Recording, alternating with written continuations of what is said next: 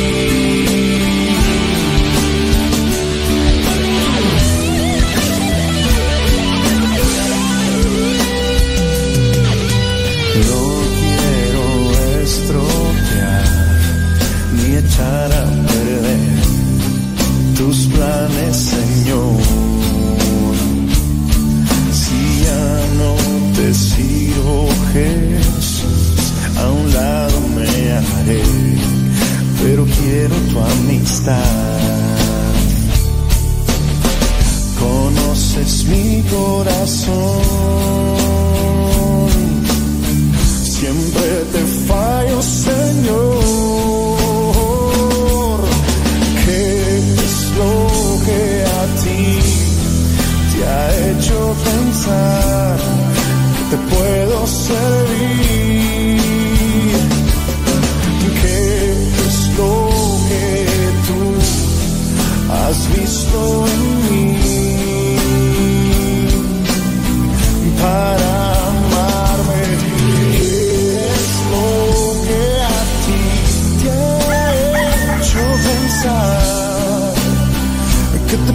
Te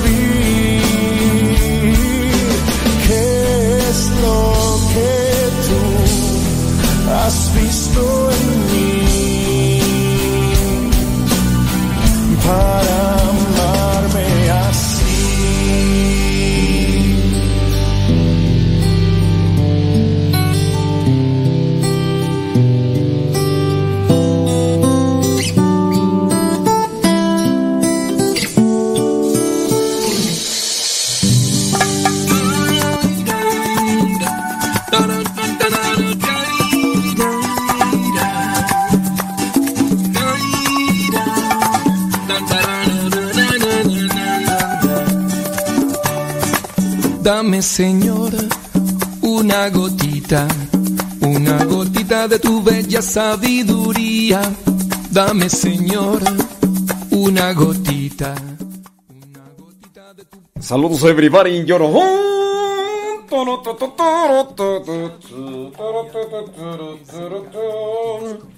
Estoy acá acomodando las cosas. Gracias a los que les dan compartir. Porque ahí estamos y no nos vamos a ir.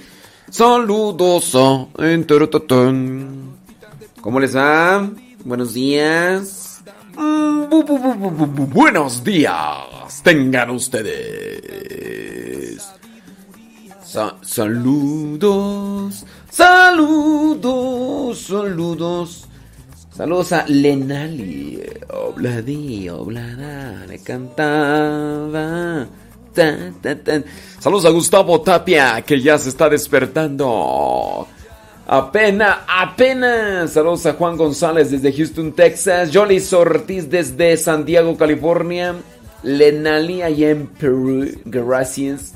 Saludos a la señora Clarita que ya nos pasó el contacto de un técnico en lavadoras. A ver si ahora sí nos funciona. Beatriz. Saludos allá en Dallas, Texas. Alejandra Ayala en Columbus, Ohio. Betty Galván en eh, Oregon.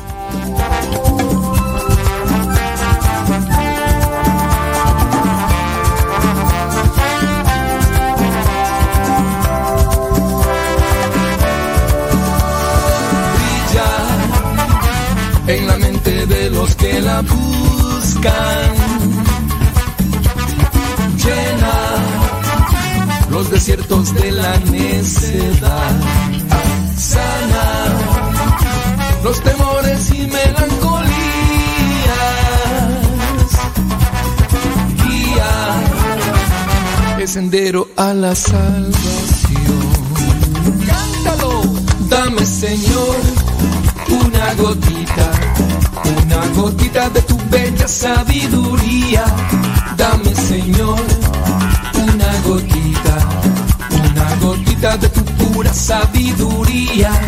Dame, Señor, sabiduría. Es el camino que nos conduce a tu eternidad. No hay un tesoro mejor.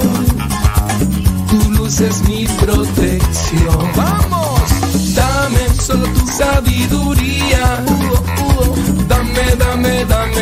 Señor, dame sabiduría. Dame, dame, dame, mi Señor. Lléname de paz. Dame sabiduría para pichar. Dame, dame, dame, mi Señor. Dame sabiduría. Dame, dame, dame, mi Señor. ¿Tú me quieres de verdad? Dame, Señor. Dame, Señor. Dame, Señor. Dame, Señor.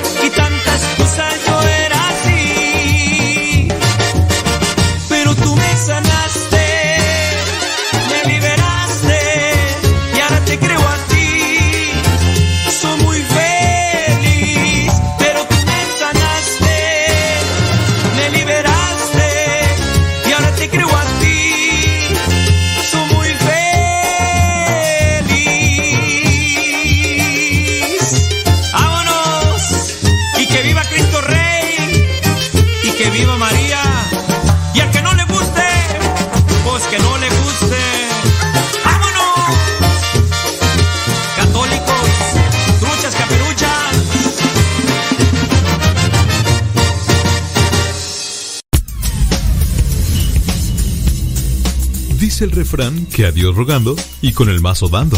Y el que madruga termina más temprano. Inicia la mañana con una reflexión. Aquí, en tu programa Al que madruga. Con el padre modesto Lule Zavala. Comenzamos.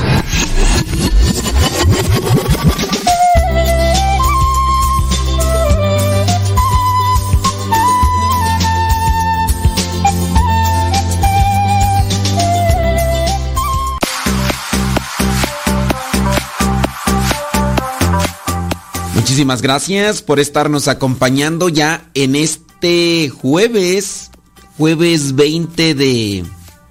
Sí, ¿verdad? No, ¿cuál? A ver, este... 18, perdón. Perdón, ya no sé ni el día que vivo, ya se me pasan los días bien rápido.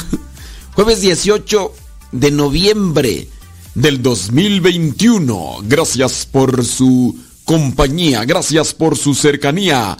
El día de hoy vamos a ponerle rayas al tigre. Hoy sí me acosté un poquito más temprano que otros días, entonces dormí un poquito más.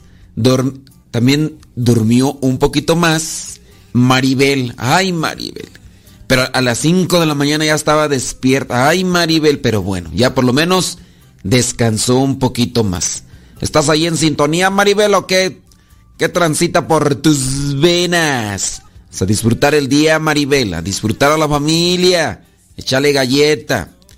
Nos ponemos ante la presencia de Dios para que Él nos ilumine y nos conceda su gracia, podernos alejar de la tentación que lleva al pecado y poder cumplir con su voluntad. Les encargo una oración, ustedes los que nos escuchan y hacen oración por los demás, pidamos por Belén. Belén Lascano, ella, pues ustedes se acordarán, eh, hace unos meses, hace unos meses ella se casó y bueno, pues ya ahora está embarazada, pero pues eh, el embarazo parecerá ser que tiene por ahí algunas cuestiones, entonces vamos a pedirle a Dios que se manifieste en ella, que con su mano poderosa el Señor la bendiga a ella y a, su bebé, a su, bebita, para que todo salga conforme a los planes de Dios. Virgen Santísima, cúbrela con tu precioso manto para que ella esté libre de riesgos y peligros con, con su embarazo. Bueno, pues ahí se los encargo. Belén Lascano, que pues ya está por allá en, en New Hampshire, Boston, por allá, a donde se la llevó. Deja, acordarme de viejo, espérame. Es que se me olvida. Este. Ay, yo, yo, dije. No, no, se me va a olvidar nuevamente el nombre del viejo, este. ¿Cómo se llama? ¿Cómo se llama? Este. A ver, a ver, a ver. Ay, memoria. Es que los relacioné, de hecho, para que no se me olvidara y. Se llama, se llama... Mm, no, se me olvidó, se me olvidó. Este, traía por allá la figura con la que me iba a relacionarlo, pero... Ya, ya, ya me acordé, ya me acordé. Paulino, Paulino. Bueno, pues allí su esposo Paulino, pero acuérdense de Belén Lascano y pedimos pues para que su situación de riesgo eh, en este embarazo que, que ella tiene, pues mm, salga, salga de peligro y salga de, de riesgos. Bueno, criaturas del Señor, por ahí estaba revisando preguntas de ustedes que nos envían y vamos a dar respuestas porque pues es necesario, ¿verdad? Es necesario. Por cierto, hoy día, jueves 18, también tiene presente eh, la dedicación de las basílicas de San Pedro y San Pablo, pero es memoria libre. Y esto se los digo para que los que vayan a escuchar el Evangelio, de repente no sé si es que me empiezan a mandar mensajes y que me digan, oiga padre, ¿sabe qué? Su Evangelio no corresponde al Evangelio que dijo el padre fulano o al que dijeron en mi parroquia. ¿Por qué o qué? Pues por la sencilla razón que es memoria libre. Es memoria libre la, esta, esta, esta celebración de la dedicación de la Basílica de San Pedro y San Pablo. Y por ser memoria libre, eso pues concede cierto tipo de libertad para decir, si tomamos el Evangelio, que podría ser para esta memoria, en este caso Mateo 14, 22, 22, 33, pero yo opté por tomarla de el ordinario, porque como ustedes saben, pues el evangelio que yo mando, pues gracias a Dios llega a diferentes personas en diferentes lugares y por esa razón, pues opté por el día ordinario, como es memoria libre. Si hubiera sido solemnidad, como fue en estos días pasados, cuando fue cuando, em, bueno, por ejemplo, en la dedicación de la Basílica de Letrán, que fue fiesta, pues ahí sí aplicaba para everybody, pero aquí es memoria libre. Entonces hay, digamos que un poquito más de apertura para poder o no, si nosotros decidimos, agarrar ese evangelio. Bueno, entre que son peras y son manzanas, vámonos a sus... Acuérdense que sus preguntas o si son problemas familiares de los cuales ustedes quieren que nosotros platiquemos, pueden mandarlas al correo electrónico Padre Modesto MSP arroba gmail.com. Padre Modesto MSP arroba gmail.com. Padre Modesto MSP arroba gmail.com. Y recuerden que los programas quedan grabados ahí en la en el podcast. Busque en iTunes, en Spotify, busquen Modesto Radio. Modesto Radio. Y también ahí en Facebook y en YouTube y ahí se quedan grabados. Vámonos pues a lo que nos mandaron. Una pregunta, padre. Dice, ¿cómo explicar el libre albedrío? He tenido charlas con un hermano y me menciona que él le da libre albedrío a su hijo de 16 años. Él me comenta esto. Por eso se lo da a Dios de elegir. Y a mi parecer confunde el, la libertad con el libertinaje. ¿Me auxiliaría en esto? Bueno, ¿qué es el libre albedrío? El libre albedrío es decir libertad. Es, eh, yo te dejo a ti que analices y reflexiones. Nosotros tenemos libre albedrío, tenemos libertad. Nosotros podemos escoger las, lo que nuestras acciones son una elección. Ese es el libre albedrío mis acciones son una elección. Yo hice esto, yo lo quise hacer.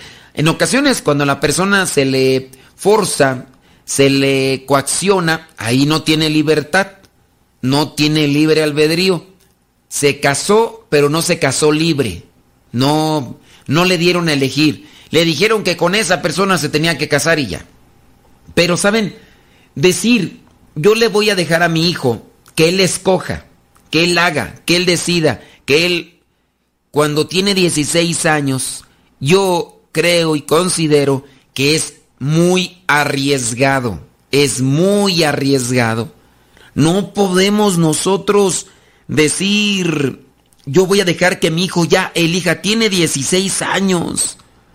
Por eso, incluso las instancias todavía civiles, civiles la sociedad en general, viene a estipular lo que vendría a ser una, una catalogación, si se dice así tú. Bueno, que se cataloga a una persona como mayor de edad, donde ya puede tomar decisiones propias. En México, a los 18 años. En Estados Unidos, a los 21. En Estados Unidos no te venden cerveza si o, creo que también cigarro, ¿no? Creo que los cigarros. No te venden cigarros ni cervezas si no tienes 21 años. Si tienes cara de niño y ya tienes más de 21 años, te andan pidiendo a cada rato tu identificación para saber si tienes 21 años. En México se dice a los 18 años. Esto corresponde incluso para poder casarse para poder casarse. No te puedes casar si tienes menos de esa edad. No sé, por ahí en algunos casos creo que a los 16 años, algunos Eh, no sé cómo está el asunto. La verdad es que ya se han movido muchas de las leyes y, pues ya como que se están manejando más a una, una situación de conveniencia o quién sabe qué. Pero por eso las leyes estipulan que, por ejemplo, en Estados Unidos, antes de los 21 años no te pueden vender ni cigarros ni cerveza. Porque te dicen, es que tú todavía no, no, no sabes todavía bien. Eso te perjudica. Te perjudica y por eso no te lo podemos vender. En México, pues en México los cigarros sí te los venden, aunque no tengas 18. Yo iba a comprarle cigarros a mi papá. Iba a comprarle cervezas. E, eso en México. Pero a lo mejor para, ah, para la licencia. En México no te dan una licencia de conducir si no tienes más de 18 años. Porque dicen, es que todavía no carbura bien. Todavía le hace falta que, que, acomode bien la tatema. Porque todavía... No, entonces, en base a eso, se puede decir que una persona necesita madurar. Y si alguien dice, a los 16 años yo dejo que mi hijo elija, yo confío en Dios que, que Dios lo va a guiar y todo. No, pues no. O sea, uno sí tiene que tener fe en Dios, pero tiene uno que acompañar a las personas en este caso. Bueno, cada quien. Creo que cuando uno se encuentra con este tipo de personas, si ustedes discuten por la cuestión del albedrío y tú le dices a esta persona, ¿sabes qué? No es correcto que tú dejes a tu hijo hacer lo que él quiera porque tiene libre albedrío, tiene libertad y tiene 16 años. Y si él te dice, no, es que yo sí, que no, bueno, pues yo solamente te comento, no entrar en discusiones. Y mira, con respecto a lo que es libertinaje, acuérdate que el libertinaje es violar todo tipo de reglamentos o leyes o estatutos. Una persona que entra a lo que es el libertinaje no respeta, se deja llevar por pasiones desordenadas y, y cae en todo tipo de abusos. Eso es el libertinaje. Y lamentable y tristemente, una persona que todavía no sabe de reglas o que simplemente no las asimila, que no las respeta, cae en lo que vendría a ser eso, libertinaje.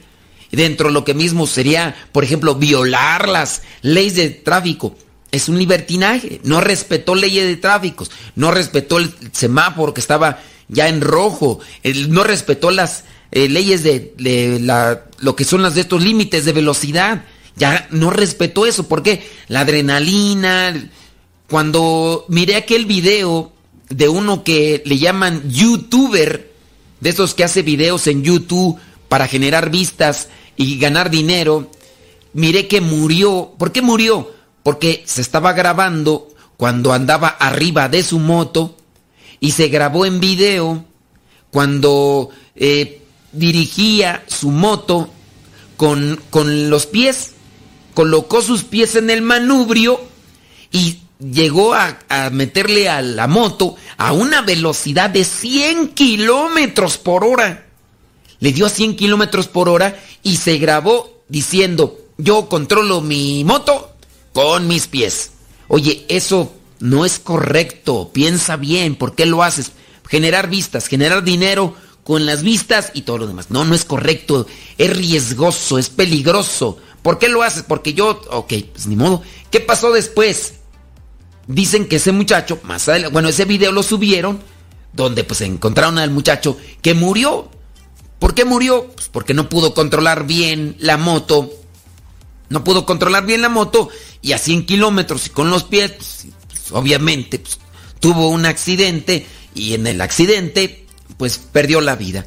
Y así, cada quien, ¿no? El libre albedrío hay que analizarlo muy bien.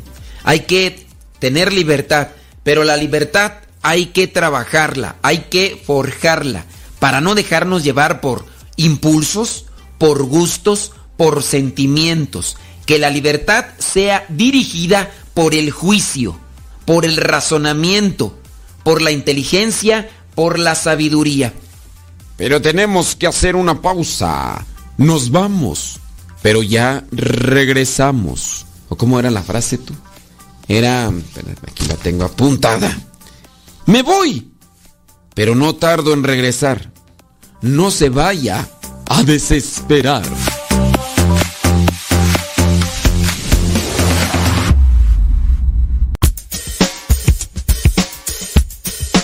No te vayas. Regresamos antes de que cante el gallo. Aquí, en tu programa, Al que Madruga. Con el padre Modesto Lule Zavala.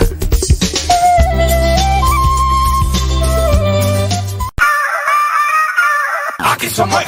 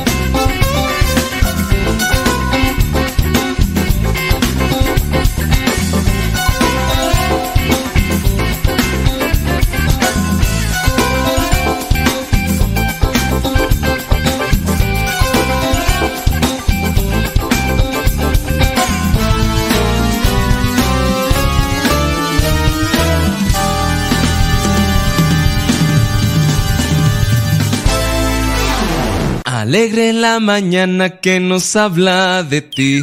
Alegre la mañana. Ya estamos de regreso en el programa Al que madruga con el padre modesto Lule Zavala.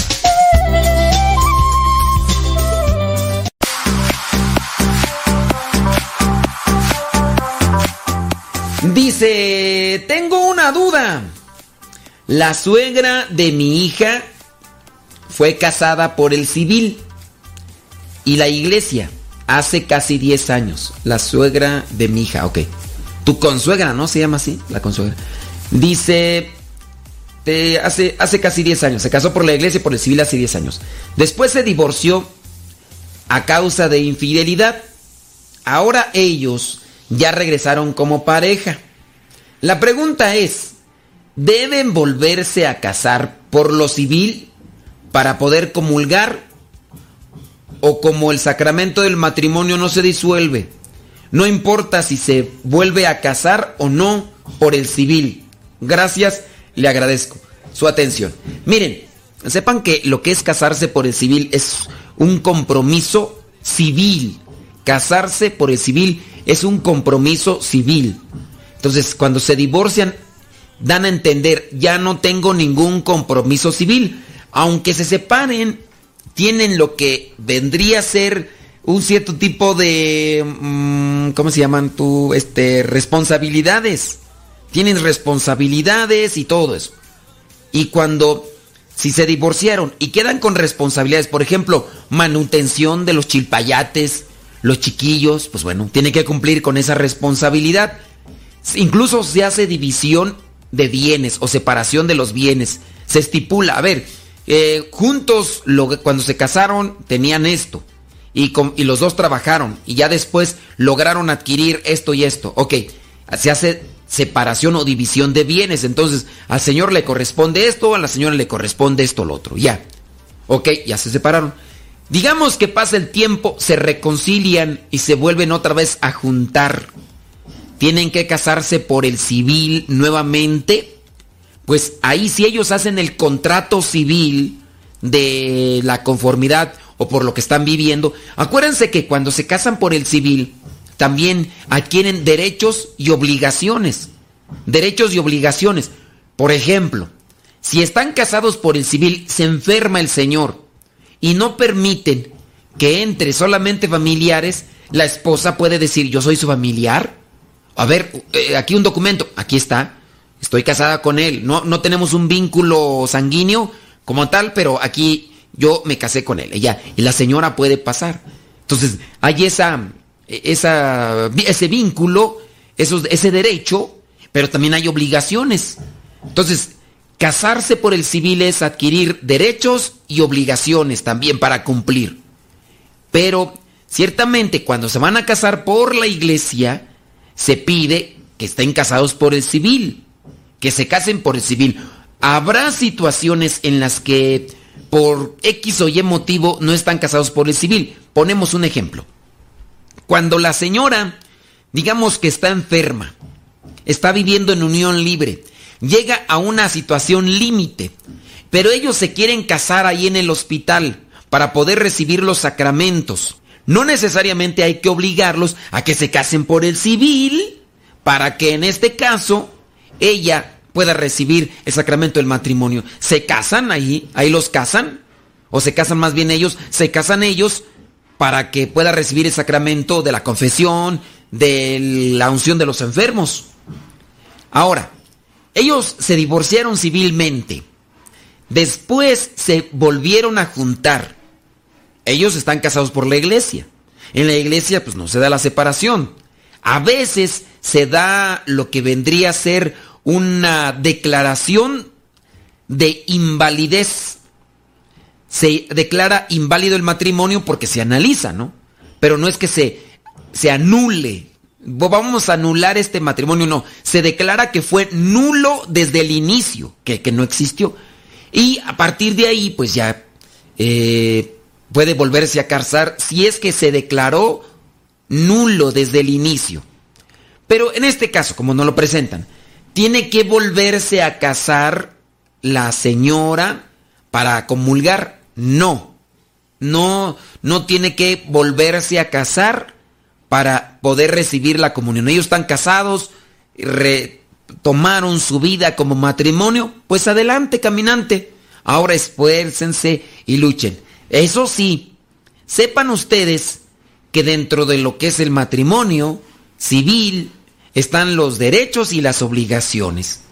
Digamos, digamos que en un futuro el Señor tiene una tiene dinero, tiene una herencia.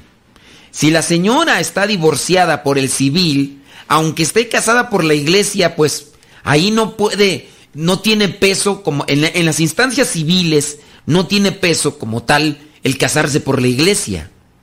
Si en un futuro, por ejemplo, el señor eh, está enfermo y tiene un dinero, muere y dice, pues esto que quede a alguien más cercano.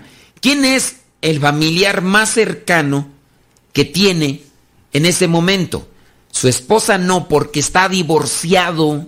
Entonces ahí a esta señora le perjudica dentro de los derechos, dentro de los derechos, ella ya no participa como beneficiaria inmediata. No, ya, ya no puede. Entonces ahí quién? Los hijos. Y ahí los hijos podría ser el menor, el de los hijos, el menor, como el mayor, el principal beneficiario, a excepción de que el Señor haya dicho, no, pues que se quede repartido entre todos los hijos. Y si no estaba la esposa, entonces casarse por la iglesia es un compromiso en el cual se adquieren derechos y obligaciones. No sé si, si respondí a tu pregunta, pero lo que quiero decirte es que si ya están casados por la iglesia, no necesariamente tienen que casarse por el civil para, en este caso, recibir la comunión. ¿Sale, vale? Dice, gracias por su atención. Eh, en la respuesta de esta duda, la pregunta es, ¿pequé por omisión? Resulta que fui a misa con una conocida. Fui a misa con una conocida, quien está casada por segunda vez. Eh, por el civil se, ya se había casado por la iglesia anteriormente. Su esposo la abandonó. Resulta que al pararme a comulgar, ella se paró atrás de mí y también comulgó. No supe de qué manera, eh, de qué forma caritativa decirle que no es correcto, que está en pecado. ¿Quién soy yo para decirle lo que, lo que obvio todos sabemos? Pues fíjense que ni tan obvio, hay muchas, gente, muchas personas que no saben. Mi hija me dijo, no te metas, ella sí es católica, ya lo sabe, es su problema. ¿Qué opina usted? Ah, ok, miren, en la pregunta, a ver, que resulta que fui a misa con una conocida, quien está casada por segunda vez por el civil. Ya se había casado por la iglesia. O sea, a ver, entiendo aquí, esta, esta conocida eh, se casó por la iglesia y por el civil. Se separó de la primera pareja y después se casó con otra persona por el civil, eso es lo que entiendo. Y esta conocida tuya, estaban en misa, tú te paras a comulgar y entonces ella eh, también se levanta y comulga y no supiste de qué manera. Bueno, digamos que la situación se dio, tú ya sabías de su caso. Nosotros, si es que es tu conocida, puedes también, si te dijo, ¿qué te dijo tu hija? Mi hija me dijo, no te metas, ella sí es católica, ya lo sabe, es su problema. No, digo, pero si es conocida y tienes también la confianza de decirle, oye, este, acuérdate que no, no, tú no, no puedes, no puedes, este, comulgar si, si no estás, este, bien para casar por la iglesia. Yo entiendo que a lo mejor el comentario de tu hija es para que tú no te metas eh, en una situación que podría ser un problema, que podría ser un problema. Porque si tú le dices, oye, este, no, no, no, no comulgues y se enoje todo, puede meterte en un problema porque a lo mejor la otra persona.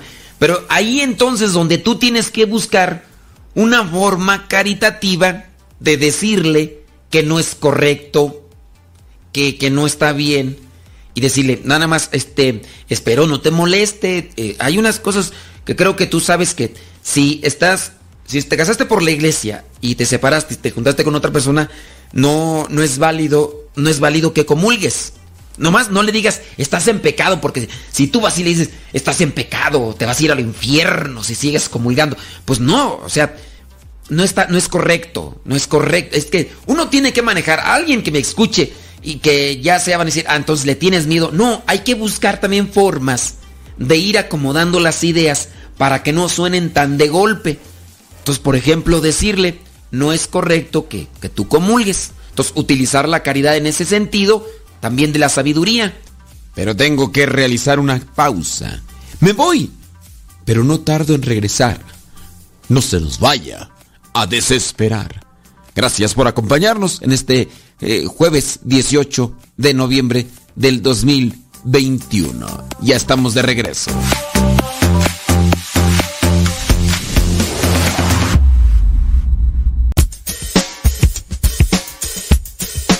No te vayas. Regresamos antes de que cante el gallo. Aquí, en tu programa, Al que Madruga. Con el padre Modesto Lule Zavala.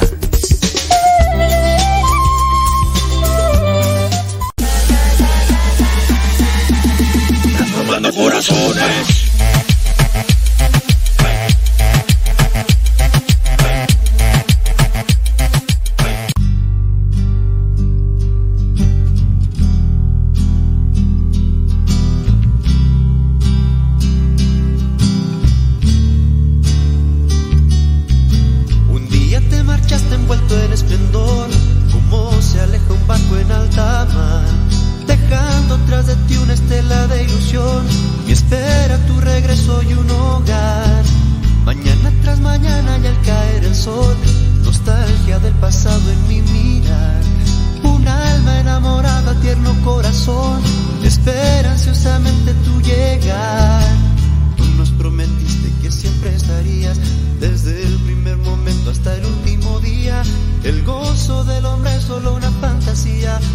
El odio le ha llenado el corazón. Cuando regresarás, vuelve no tardes más. El mundo mutilado llora porque no encuentra la paz. Mira cuánto dolor hay en su corazón. Dale la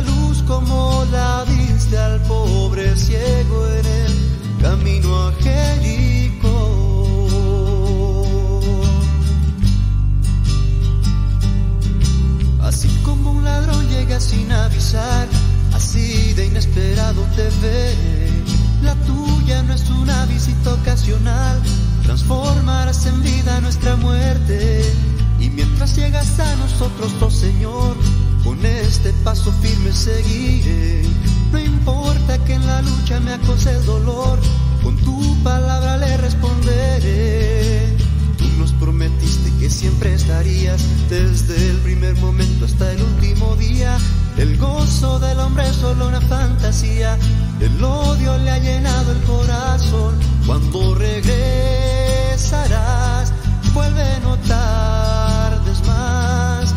El mundo mutilado llora porque no encuentra la paz. Mira cuánto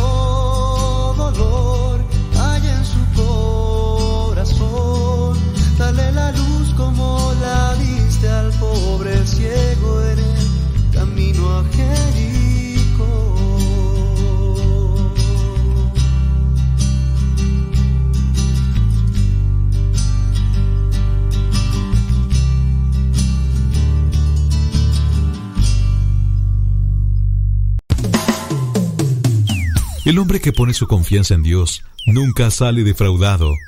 Ya estamos de regreso en el programa Al que Madruga con el padre modesto Lule Zavala.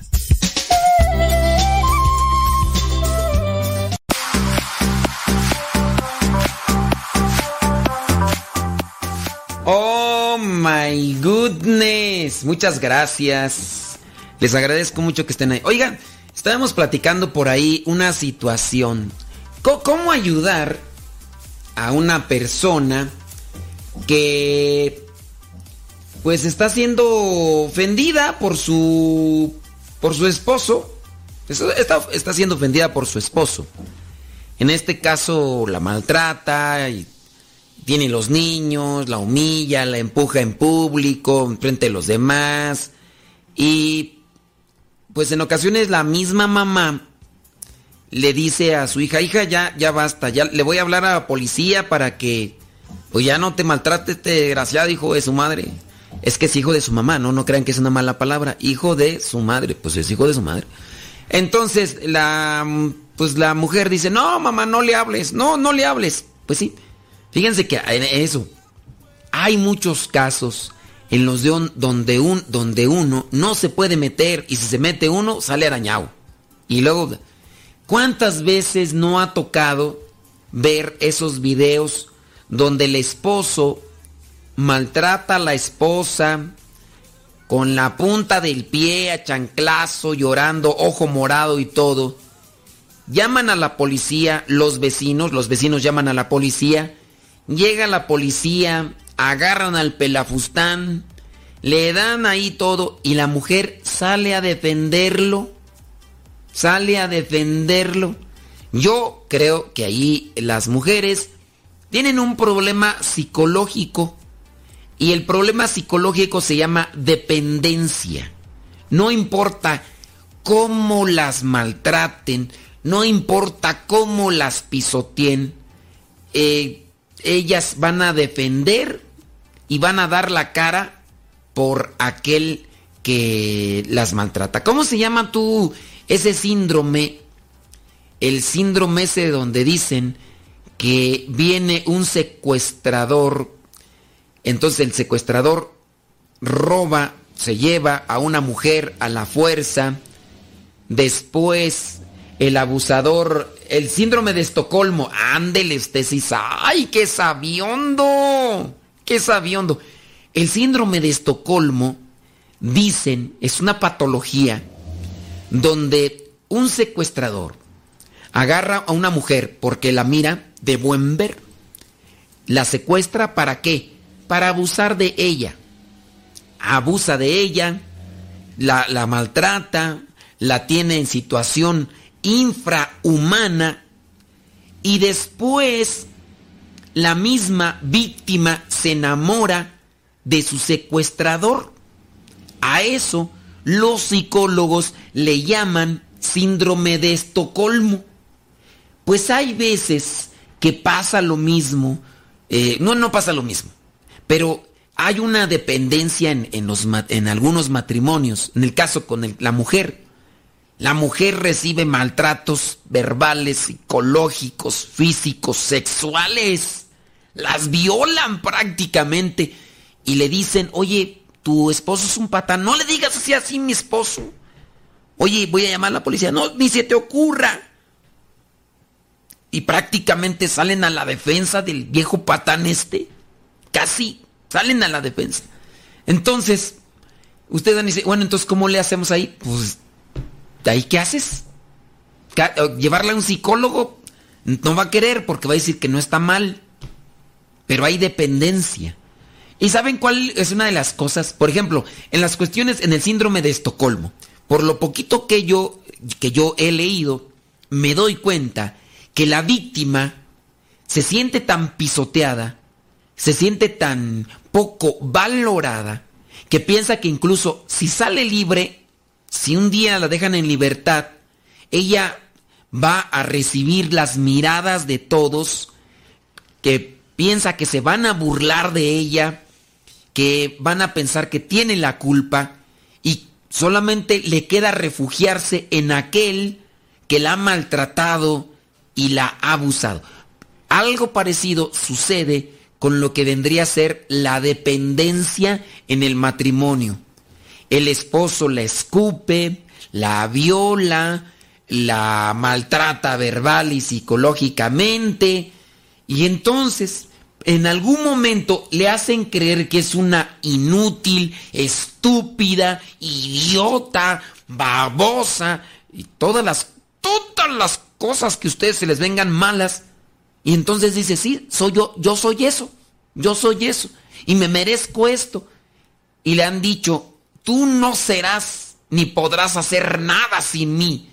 Inútil, basura. Y se la cree, por eso no tiene esa capacidad para salir de esa situación. Y ustedes dirán, "Ah, pero ¿a poco habrá gente así? Sí, y hay mucha.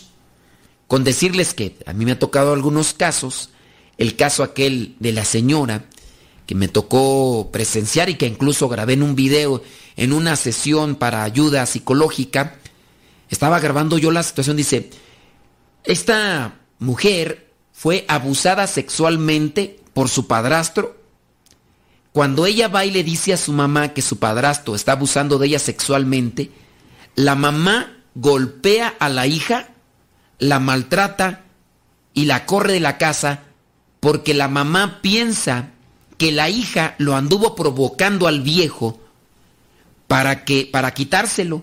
Dice, "Tú no me vas a quitar a mi esposo, perra." Así, así, pues es que ya ven. Entonces, la maltrató y una cosa así espantosa. Ella, pues siendo una adolescente, esta mujer, sale y anda por la calle porque la corrió la mamá de la casa, pensando que, que le dijo perra y prostituta en cuatro letras, porque pensó que la hija le quería robar al viejo. Y ustedes van a decir, hay gente así, uy, Dios mío. Miren, hay muchos lugares donde hay poca educación. Y porque hay poca educación, también hay poco sentido común en algunos lugares. No quiere decir que la poca educación signifique eh, educación temática, científica. No quiere decir que eso equivale a poco sentido común. No, no quiero decir eso. Puede haber mucho sentido común y mucha sabiduría, aunque no haya educación nuestros abuelitos que estudiaron solamente hasta segundo, tercer año de primaria, no tuvieron mucha preparación así eh, de educación, de conocimiento, pero eran sabios. Pero hay lugares donde carece el sentido común, carece la educación y todo lo demás.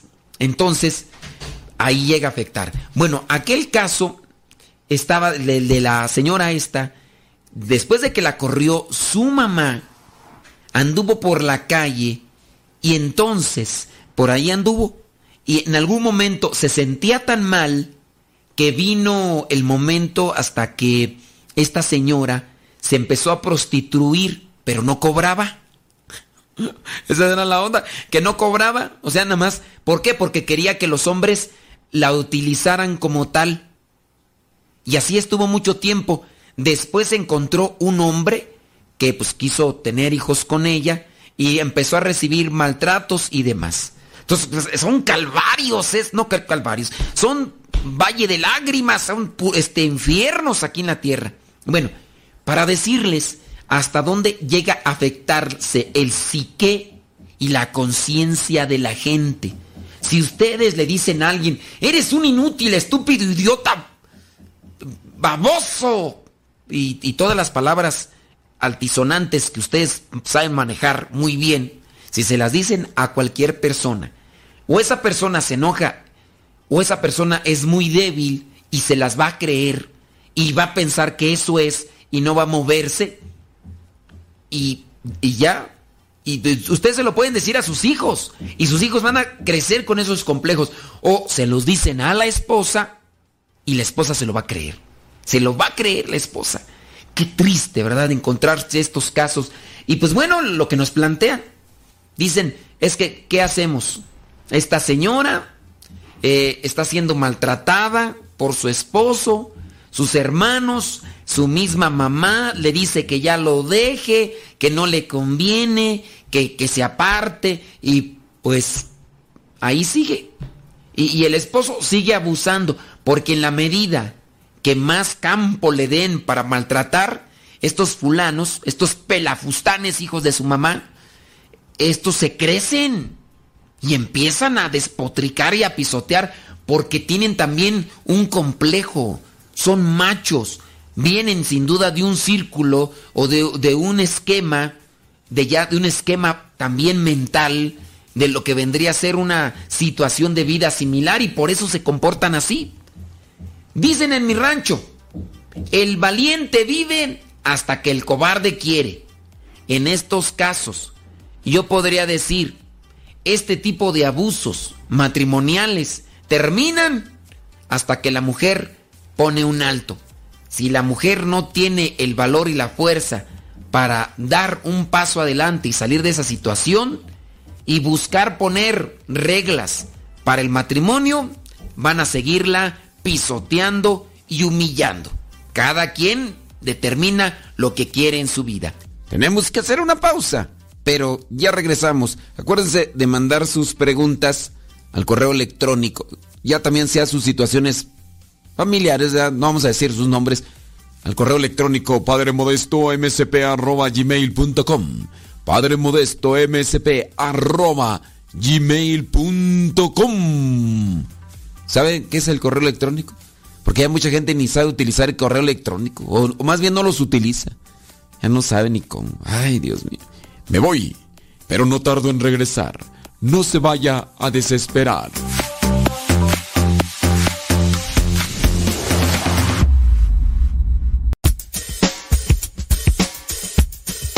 No te vayas. Regresamos antes de que cante el gallo. Aquí, en tu programa, Al que Madruga. Con el padre Modesto Lules.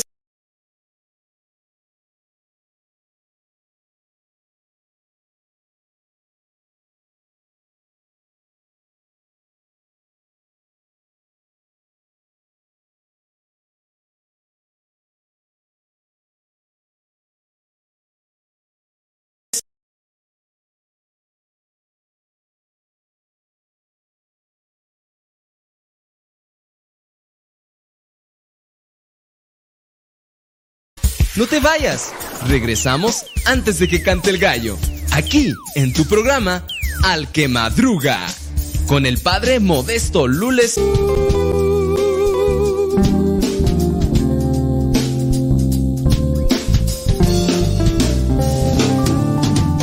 Eres mi verdad, eres mi razón. Te llevo aquí muy dentro de mi corazón. Te pido me ilumines cada paso que camine. Entre tus brazos, no quiero fracasos. Me das felicidad, me das alegría. El amor que necesito para todo el día. Eres sensacional y no hay nadie igual. Me llenas todo el tiempo de felicidad. Estoy hablándoles de ti. Estoy hablando amor, de alegría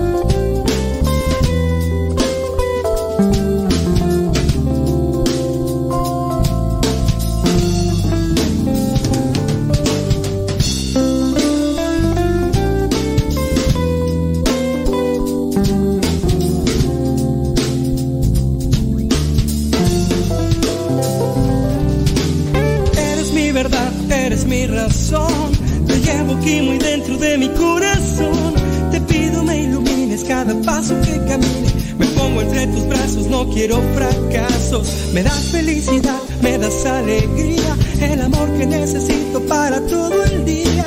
Eres sensacional y no hay nadie igual. Me llenas todo el tiempo de felicidad. Estoy hablándoles de ti. Estoy hablando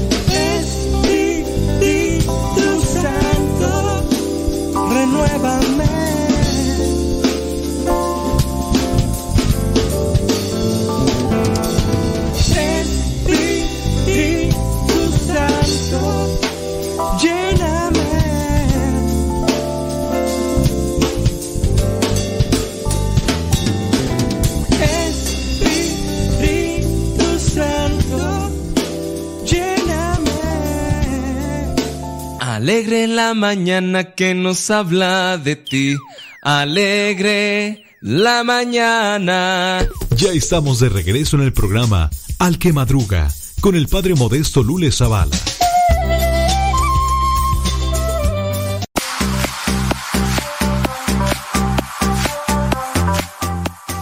Aquí está una pregunta. Dice, eh, espero se encuentre bien. Necesito de su respuesta a mi pregunta. ¿Es pecado trabajar en día domingo? Yo sé que ese día es dedicado a nuestro Señor, por lo tanto yo no dejo de ir a misa. Pero tengo un trabajo donde tengo que trabajar sábado domingo. Y mi mamá algunas veces me ha dicho, y algunas de mis hermanas me han dicho, me dicen que no tengo que trabajar los domingos. Le agradezco mucho su respuesta. Admiro mucho su trabajo como sacerdote, siempre lo escucho. Bueno, pues muchas gracias. Thank you, thank you very much. Miren, trabajar en domingo. Nosotros sabemos que el domingo es dedicado al Señor. El domingo es dedicado a Dios y también a la familia. Pero bueno, dentro de lo que vendría a ser una situación laboral, pues a veces hay que trabajar. Incluso saben que, aunque ustedes no lo crean, el sacerdote, el sacerdote el domingo es el día que más trabaja. Y más si tiene misa, si tiene confesiones, si tiene que ir del tingo al tango. Por eso algunos sacerdotes agarran el día lunes como día de descanso. ¿Saben yo eh, en qué momento descanso? De las 12 de la noche a las 5 de la mañana. Días entre semana no tengo. No tengo. Yo soy religioso, yo no tengo días de... En ocasiones tengo que viajar, tengo que ir aquí, tengo... Hace eh, un tiempo eh, estaba yendo, fui dos, dos, fines de semana hasta Tarandacuau, Guanajuato, cerquita de Acámbaro, mi rancho. Ahí en los órganos, Guanajuato. Saludos. ¿No hay nadie de, de mi rancho escuchándome? ¿De Guanajuato? Bueno, iba a este pueblo de Tarandacuau. Yo tomaba como descanso prácticamente ese día de viaje que me tomaba para llegar a este lugar. Prácticamente yo me lo tomaba así como descanso. Una, podía ir yo escuchando música, podía yo ir durmiendo, podía yo ir uh, mirando los paisajes tan chulos de mi Guanajuato, las milpas, eh, los cerros llenos de nopales, de huizaches, de todo. Y pues, yo lo tomaba como descanso. Y yo, ¿por qué estoy diciendo eso? Tú? Ah, porque no tengo nada que decir. No, no, sí, sí. Es que nos preguntaron pues que, si en domingo trabajar. Entonces, realmente cuando más trabajamos nosotros los sacerdotes es en día domingo. Regularmente es cuando más trabajamos. Entonces, hay que trabajar, sí hay que trabajar, pero recordando que el domingo es el día en el que tenemos que participar como obligación de la Santa Misa. Si se puede entre semana, mucho mejor, porque participar de misa es llenarte de Dios. Entonces hay que, hay que ir a misa, hay que participar de la misa y todo. Y pues sí, ya hay que trabajar, pero que no se te olvide Dios. Primero Dios. Y también tener en cuenta que el fin de semana, sábado y domingo, regularmente son los días en los que descansa la familia, ya sea por la escuela, ya sea por el trabajo, y son en los días en los que se puede convivir con la familia. Entonces hay que convivir con la familia, porque si entre semana no se puede, no hagan eso de que el sábado hacer aseos, limpieza, que también de, tienen que darse un tiempo, organizarse, a ver el sábado qué vamos a hacer con la familia. Salgan, papás, con sus hijos. Váyanse a, pasar a, pasear aunque no se compre nada. Váyanse por ahí, con, llévense un, un, poco de fruta, hagan unas tortas, un sándwich. Váyanse allá al, parque, váyanse al monte, al bosque, donde, donde no se necesite invertir mucho dinero. Eso, esos son momentos que después les van a agradecer sus hijos. Por eso el fin de semana, para que se pueda disfrutar en familia, con Chabelo. Entonces, aprendan y, y, sepan y todo eso. Y pues, cuando se pueda, pues que se pueda, ¿verdad? Y cuando no se pueda, pues que no se pueda. Pues, hay situaciones en las que uno no puede. Pero sí, convivan entre familia. Hay mucha gente que no valora los momentos estos que, que tienen para disfrutarlos entre familia. Y pasa el tiempo y después ahí vienen las quejas y que hay separación y que ya la cosa se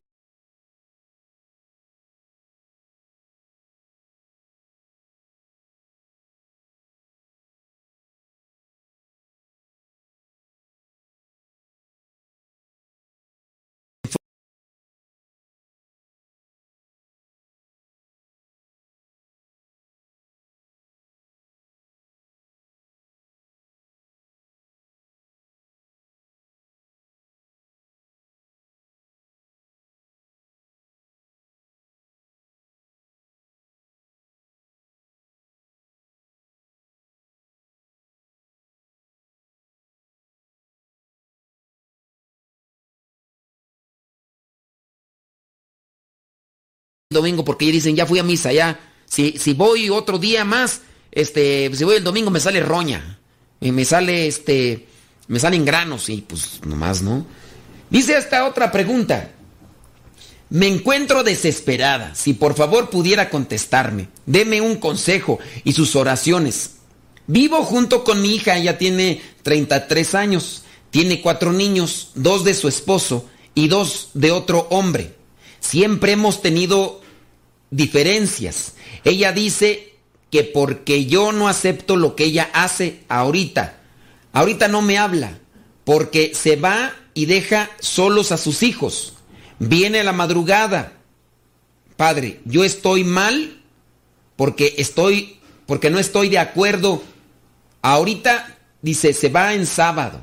No sé con quién. Porque se va. Y después, pues ahí me deja todos los hijos. Yo estoy mal al decirle que no haga esto, mire, ciertamente esta muchacha, hija suya, señora, pues está, no tiene, no tiene realmente madurez, sin duda está ahí llevada por su egoísmo, por su vanidad, por su, quién sabe, lujuria, no sé, pero sí está mal. Usted, como su mamá, tiene el derecho y el deber de seguirle diciendo sus cosas. Claro, en este caso vea usted por sus nietos.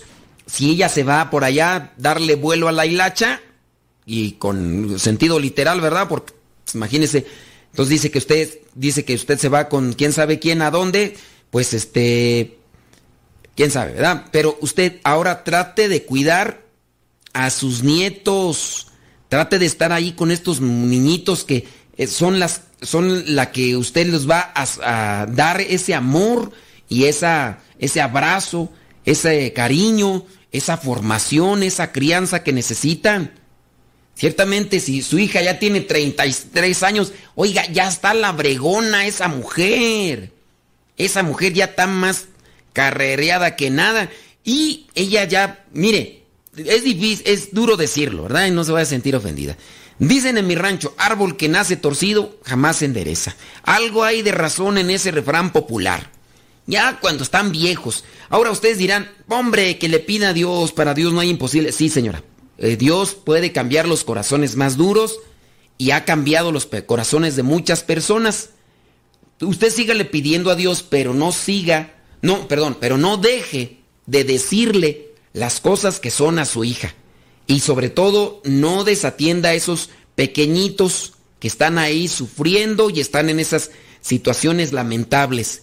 Pero sí, tristemente, cuando ya uno ve estas cosas, no, no, no es, no es correcto, no, no es válido. Pero ¿qué quiere? Pues ya está la bregona, está la bregona su, su muchacha. Entonces, hacer de tripas corazón, pedirle a Dios que, que la cambie, que le mueva sus, sus entrañas, su conciencia y que ella reaccione para que pueda realmente hacer lo que le toca como mamá y que cuide a esos niños que serán los que más van a sufrir las eh, consecuencias de una situación de esta. Ay, Dios mío, tantos casos como estos que fue ayer en tierno cuando tratábamos también estos que, ay, Dios mío, en, el evangelio que les grabé el día de ayer también les expongo ese caso que, ay, cuando uno sabe de estas, oye, Hace poquito me platicaban pues el de caso de una pues, muchacha que pues yo considero pues inteligente y todo, pero pues yo no entiendo, ¿verdad? Hasta qué punto, ay, necesita una, pues mira, trabajando bien y todo, y pues de repente le hace caso más un chirigüillo ahí que se le cruzó en el camino, y drogadicto, y, ay, no, de veras. Pero yo decía, ay, no, ya mejor Vámonos a una pausita y, ahorita regresamos. Acuérdense que hoy es día jueves. jueves 18 de noviembre. Acuérdense que los jueves son jueves sacerdotales para que pidan ahí por nosotros y nosotros vamos a pedir por ustedes. Seguimos adelante. Oiga, por cierto, ya ya vio el diario misionero, búsquelo ahí en el YouTube. Sí, siempre ponemos las mismas cosas, pero en diferente día. O sea, todos los días es un nuevo día, entonces son las mismas cosas que hacemos. pero sí, es diferente día. Oiga, y por cierto, ahí en el podcast Modesto Radio, ahí dejamos los programas pasados para que si gustan y mandan, pues ustedes por ahí, manden sus situaciones familiares al correo electrónico padremodestomsp.gmail.com padremodestomsp.gmail.com Y ya regresamos.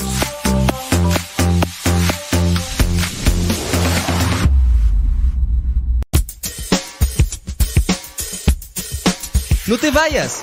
Regresamos antes de que cante el gallo. Aquí, en tu programa, Al que Madruga con el padre Modesto Lule Zavala.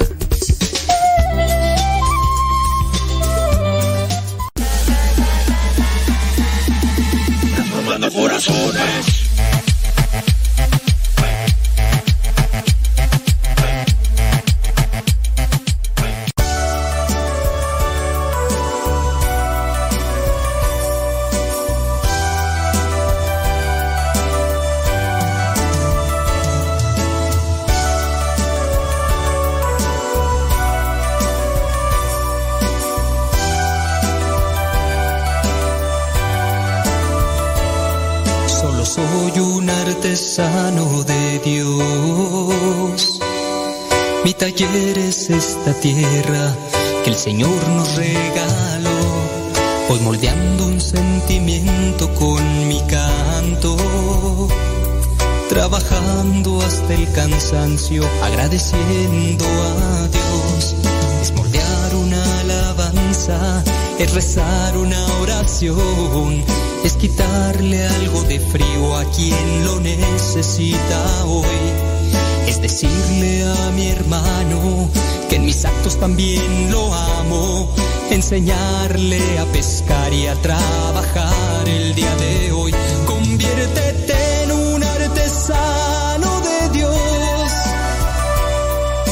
deja que tu corazón conozca el verdadero amor. Tan solo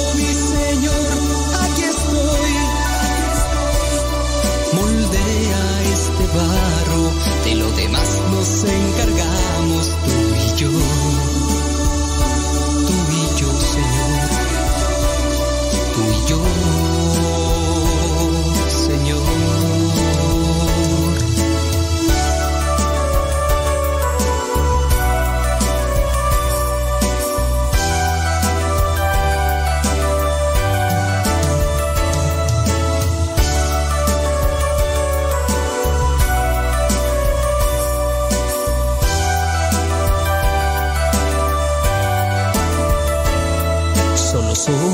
Artesano de Dios.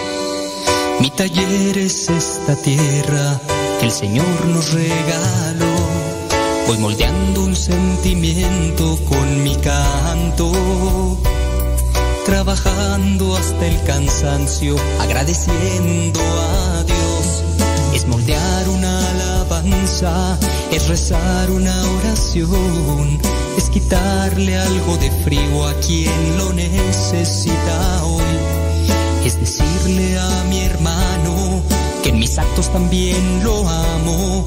Enseñarle a pescar y a trabajar el día de hoy. Conviértete artesano deja que tu corazón conozca el verdadero amor. Tan solo mi Señor, aquí estoy. Moldea este barro, de lo demás nos encargamos tú y yo.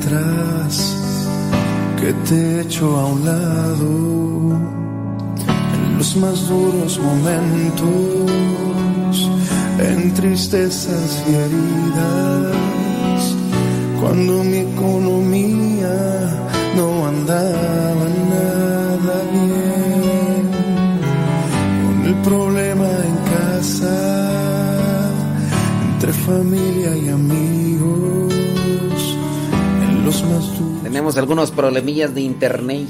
Se nos está cortando, pero. Mira, Tere Castillo dice que es de Taranda. Tarandacuao. Tere. ¿Cómo andas, Tere? ¿De qué parte de Taranda eres? No sé si tú eres de las personas que fueron a misa cuando vimos por ahí en Taranda cuando nos vimos por ahí en Taranda, este, pues fuimos a varias comunidades, no sé si. Dice, ya traen arrastrando un pasado. ¿De qué parte de ahí de Taranda, Guanajuato?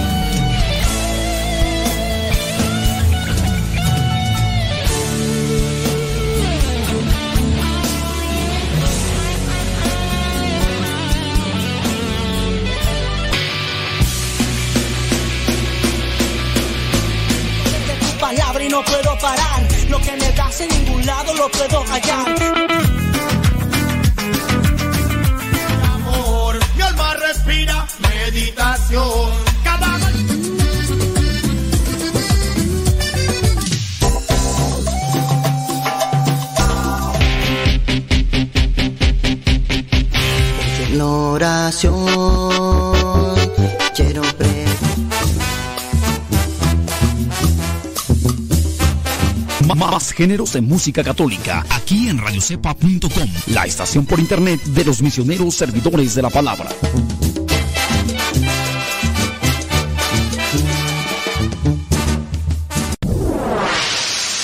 Escuchas Radio Cepa.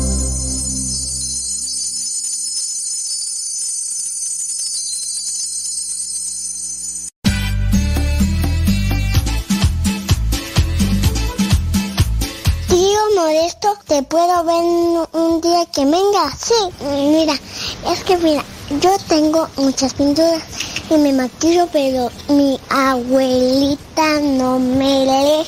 Y yo tengo una bici y yo tengo muchos juguetes.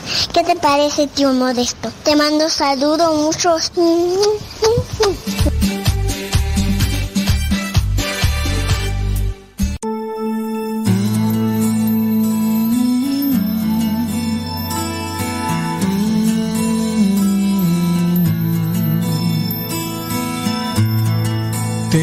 Señor,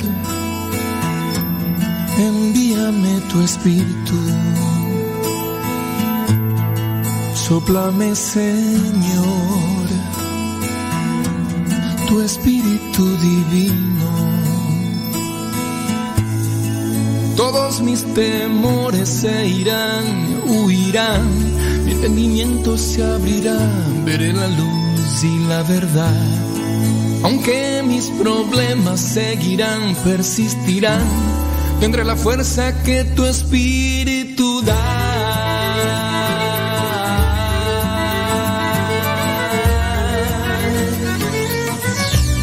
Espíritu Santo,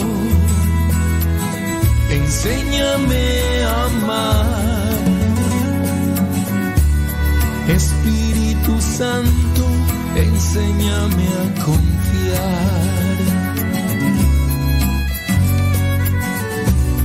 Espíritu Santo,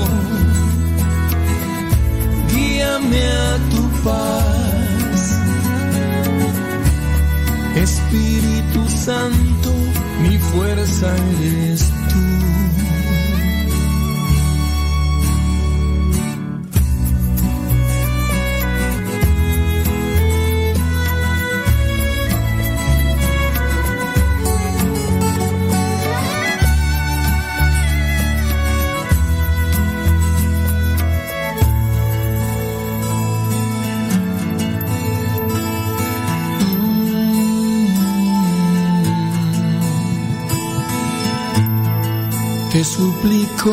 Dios,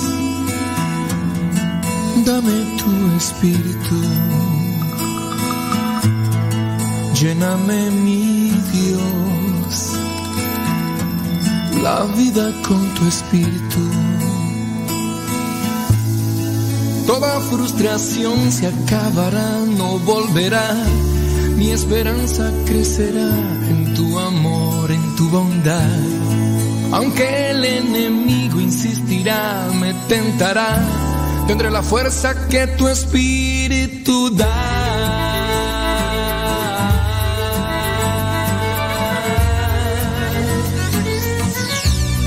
Espíritu Santo, enséñame a amar. Espíritu Santo, enséñame a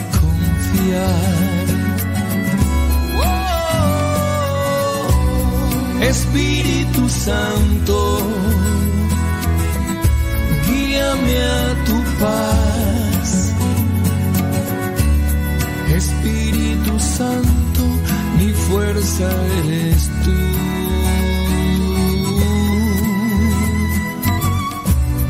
Espíritu Santo, Enséñame a amar. Espíritu Santo, mi fuerza eres tú. Mi fuerza eres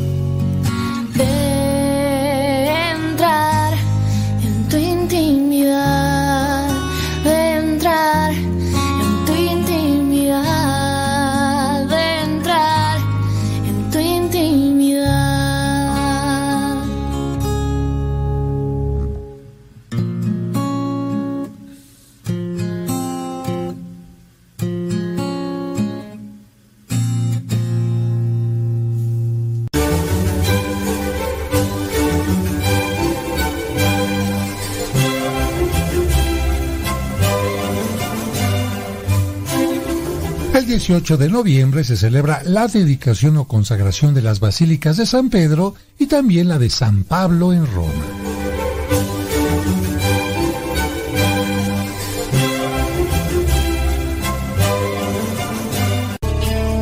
En estos momentos vamos a escuchar la palabra de Dios. Dispón tu corazón para que el mensaje llegue hasta lo más profundo de tu ser.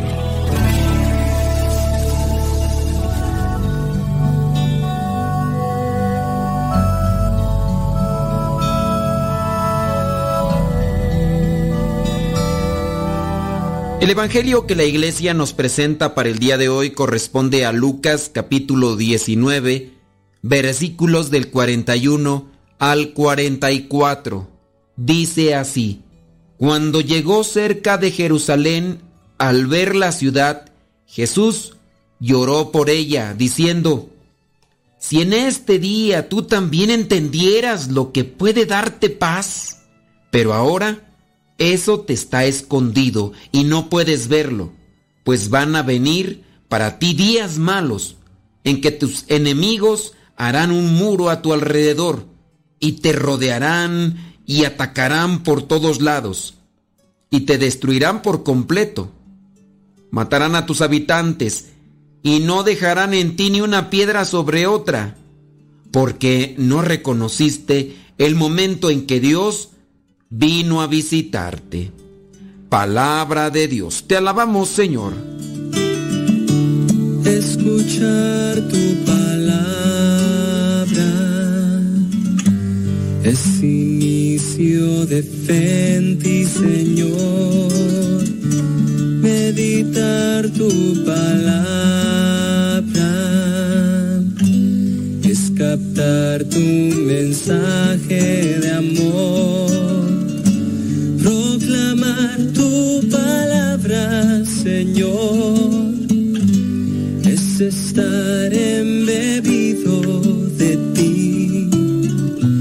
Proclamar tu palabra, Señor, es ya dar testimonio de ti, mi Dios. El Evangelio de hoy nos dice que Jesús al llegar cerca de Jerusalén viendo la ciudad, empieza a llorar y también dice aquellas palabras que vislumbraban lo que vendría a ser el futuro, sin duda muy sombrío, para esta ciudad de Jerusalén, que era considerada la capital de su pueblo. Jesús lloró cuando le platicaron de su amigo Lázaro que había fallecido, pero también llora por Jerusalén. Sin duda los dirigentes de este pueblo estaban extraviados y mucha gente seguía sus pasos. Por eso es que él estaba triste. La mayoría de la gente andaba siguiendo a sus pastores, ciegos, guías de ciegos. Así también él lo refiere. Pero como dirá aquí en el versículo 42, pero ahora eso te está escondido y no lo puedes ver. Si en este día tú también entendieras lo que puede darte paz. Somos necios o conocemos gente necia, les decimos sus errores o nos los dicen y a veces no queremos hacer caso. Somos soberbios, orgullosos, pero también necios, testarudos. Me acuerdo de las mamás que me ha tocado encontrar en el camino misionero, muchas de ellas llorando cuando sus hijos también son así de tercos, de necios, y están sufriendo. Y las mamás les dicen, es que deja de hacer esto, deja de hacer aquello, ¿por qué sigues empecinado en hacer esto? Y las mamás sufren, sufren al ver a sus hijos sufriendo, pero por su necedad, por su orgullo, por su soberbia, su terquedad. ¿Cómo hacer entender? Mensajes de papás, de mamás, que a veces nos llegan a nosotros, donde quisieran una fórmula mágica, inmediata, para hacer entender a estos cabezones, testarudos, tercos, necios, socarrones, mozocotudos, diría mi abuelita. Me acuerdo de aquella señora que me pidió que fuera a darle la unción de los enfermos a su esposo, que estaba sufriendo por un edema pulmonar, a consecuencia de haber fumado tanto, exagerado en esta cuestión del fumar. Después me pedía que rezara por el hijo de ellos, porque de igual manera era muy fumador, pero además alcohólico. A ver si así entiende al ver a su padre cómo se retuerce de dolor, de sufrimiento. Oiga, ¿y por qué no lo lleva a un hospital? Dice, ay padre, lo acabamos de traer de allá. El pobre señor no lo podían poner en una cama porque se caía, se retorcía por los dolores que tenía por el edema pulmonar. Estaba amarrado ahí, a ras de suelo, encima de un colchón. El señor obviamente sufría y cuando le eché el agua bendita, cuando le impuse las manos, agarraba mis manos como queriendo obtener una paz o una eh, alivio a esa enfermedad, a ese dolor, a ese sufrimiento, a eso que él tenía. Y entonces los familiares me decían, mire, yo a nosotros queremos que el Señor le dé la paz y si ya no lo queremos ver sufrir, los doctores nos dicen que ya no hay nada que hacer por él, pues pedimos que el Señor se acuerde de él y a los dos días el Señor falleció.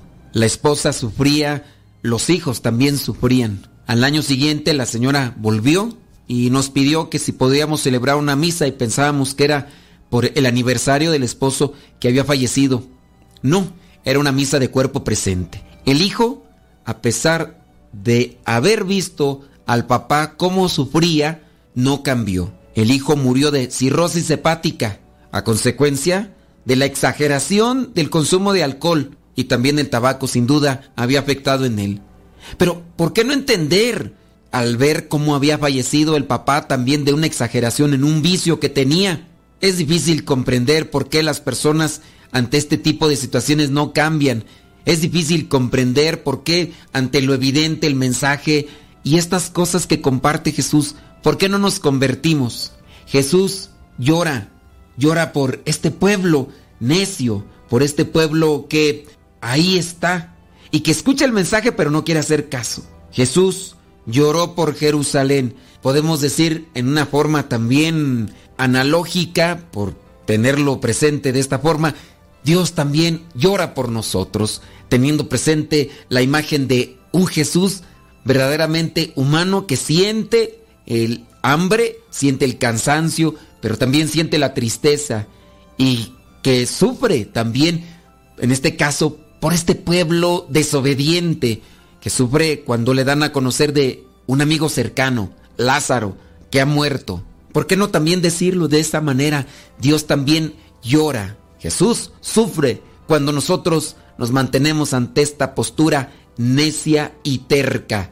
Jesús señala cuál va a ser el destino de Jerusalén y ciertamente Él es Dios, es el Hijo de Dios. Él conoce lo que es, lo que fue y lo que será. Es omnisciente. También sabemos que es verdaderamente humano. Pero ante estas cosas que se están dando en la realidad de Jerusalén, no necesariamente necesitamos de un don divino para saber dónde vamos a terminar. Oye, cuando sabemos nosotros mismos que los vicios nos llevan al desgaste del alma y del espíritu, no necesitamos el don especial de Dios para saber en qué va a terminar una persona soberbia. No necesitamos el don divino para saber cómo termina una persona que, se ha dejado dominar por la lujuria. No necesitamos de un don divino para saber cómo será el final de una persona que no se compromete, que no se responsabiliza, que prefiere andar buscando eh, personas aquí, allá, engendrando hijos, en el caso de los varones o mujeres que agarran a un hombre aquí, agarran un... No necesitamos ese don divino para saber en qué van a terminar. Las mamás nos lo dicen claramente porque es una experiencia de vida. Basta con mirar dónde han tropezado otros y de qué manera están sufriendo para también de ahí tomar ejemplo, tomar enseñanza, tomar experiencia y decirle a los demás, oye, ¿por qué caminas por ese lado? Hijo, ponte a estudiar, haz tu tarea, esfuérzate, aplícale, échale ganas, hijo, porque la vida es difícil. No, es que no me gusta, es que ya no quiero, es que, es que, ¿qué? Tienes que esforzarte. Respeta, hijo. Respeta a los demás. No maltrates. No humilles. No seas soberbio, no seas altanero, no seas prepotente. Nosotros no necesitamos un don divino para saber cómo terminan las vidas de las personas que adoptan como algo fundamental, algo permanente en su vida, ese tipo de características o sentimientos o actitudes. Nos hace falta abrir los ojos del alma, nos hace falta trabajar en la sabiduría. Por ejemplo, los mandamientos, los mandamientos de la ley de Dios no son una prohibición para que nosotros no seamos felices, mejor aún. Son advertencias. No hagas esto. Porque si haces esto, las consecuencias traerán sufrimiento en tu vida. No digas esto. No pienses esto. Porque si no, en el futuro tendrás consecuencias en tu vida. Trabaja, esfuérzate, lucha. Dice el pasaje bíblico, pues van a venir para ti días malos en que tus enemigos harán un muro a tu alrededor, te rodearán y atacarán por todos lados. Te destruirán por completo, matarán a tus habitantes y no dejarán en ti ni una piedra sobre otra, porque no reconociste el momento en que Dios vino a visitarte, en el que Dios quería estar contigo. Se te dijo, ora, platica con Dios, ábrele tu alma, ábrele tu corazón, ábrele tu vida y tendrás paz. Yo no quiero ser amargado, yo no quiero estar frustrado, no quiero ser... Sí, hay personas que a veces han agarrado la religión como superstición, han agarrado la religión como un pretexto, si bien han sido practicantes en lo exterior, pero no han abierto su alma para que Dios trabaje en ellos. Trabajaron en la religión o estuvieron en la religión por apariencia y con el tiempo salieron sus defectos. Pero hay personas que realmente han abrazado la cruz, han abrazado la fe, la doctrina y son felices, se les nota.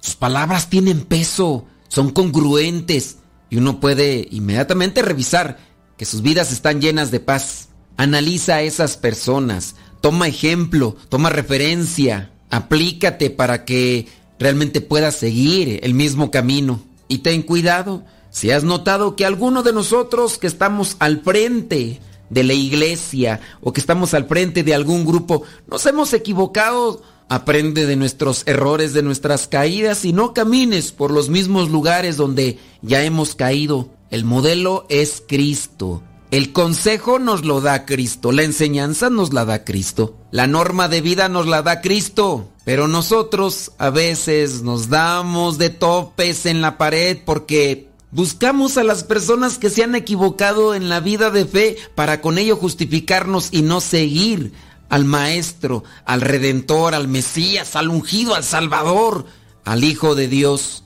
Hace unos días hacíamos una oración que me gustaría repetir. Señor, sé que tú eres fuego y no me acerco a calentarme. Sé que tú eres pan y no me acerco a saciar mi hambre. Sé que tú eres paz y no me acerco a curarme de mis inquietudes. Sé que tú eres alegría y prefiero quedarme a solas con mi tristeza. Prefiero hacer otras cosas, acercarme a otras personas, aunque sé que solo tú puedes colmar el gran corazón que me diste. Señor, que tus lágrimas me conviertan y sepa acercarme cada día a ti sin prisa, con absoluta confianza, que sepa dejarme cuidar por ti para vivir como un polluelo seguro y feliz bajo las alas de la gallina. Señor, ilumina mi vida, ilumina mi corazón, para que no sea el necio y testarudo que he sido hasta el momento. La bendición de Dios Todopoderoso, Padre, Hijo y Espíritu Santo, descienda sobre cada uno de ustedes y les acompañe siempre. Vayamos a vivir la palabra. Lámpara es tu palabra para mis pasos, luz en mi sendero. Lámpara es tu palabra para mis pasos, luz en mi sendero. Luz, tu palabra es la luz.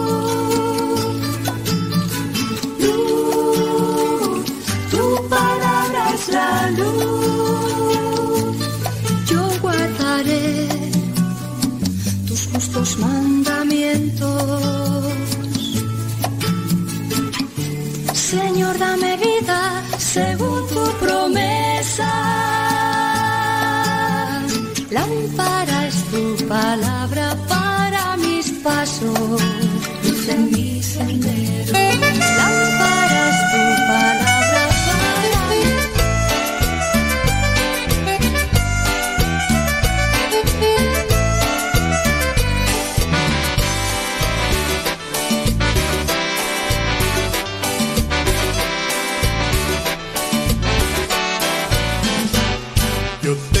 lamparita, prendida la tengo yo. Yo tengo una lamparita que llevo siempre en mi corazón. Yo siempre me alumbro en ella y la cuido con amor. La limpio y le pongo aceite que no se apague, gloria al Señor. Quiera tu lamparita, es la palabra de Dios. No dejes que se te apague, que vea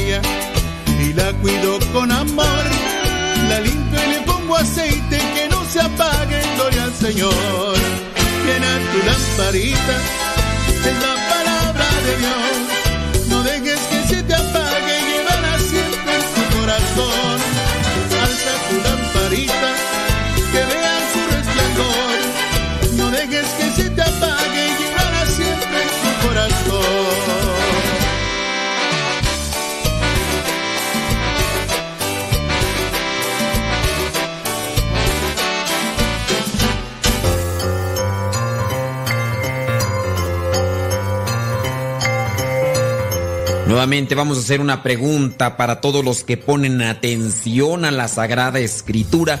Si tú has puesto atención lo que dice el Evangelio de Lucas en su capítulo primero, pues bueno, te darás cuenta de algunas cosas. Y el día de hoy te voy a hacer una pregunta respecto a eso. La pregunta es la siguiente.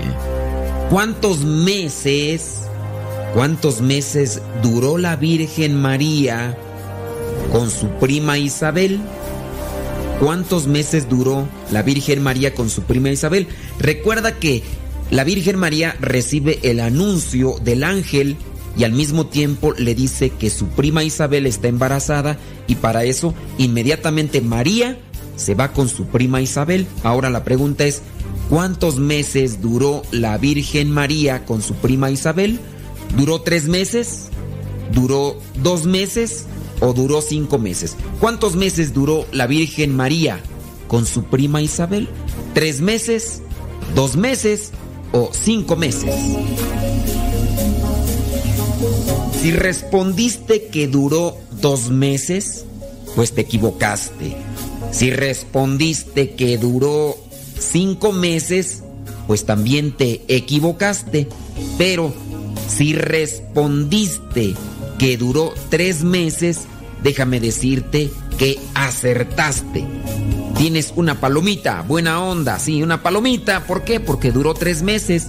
Acuérdate que el ángel viene, le anuncia a María que va a ser la madre del Salvador.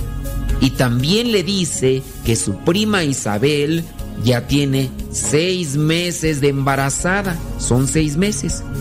María va con su prima Isabel y la Virgen María se queda con su prima Isabel hasta que da a luz a Juan el Bautista, que viene a ser primo de Jesucristo. Entonces se queda tres meses. Ya después de que le pusieron el nombre a Juan el Bautista, ya María regresa. Y así lo atestigua lo que es el Evangelio de Lucas, capítulo 1, versículo 56. María, sin duda, se dio cuenta de las necesidades de su prima Isabel y fue a ayudarla. Nosotros también hay que tratar de descubrir las necesidades de los demás y salir a su encuentro a ayudarlos. Así nos lo enseña la Virgen María.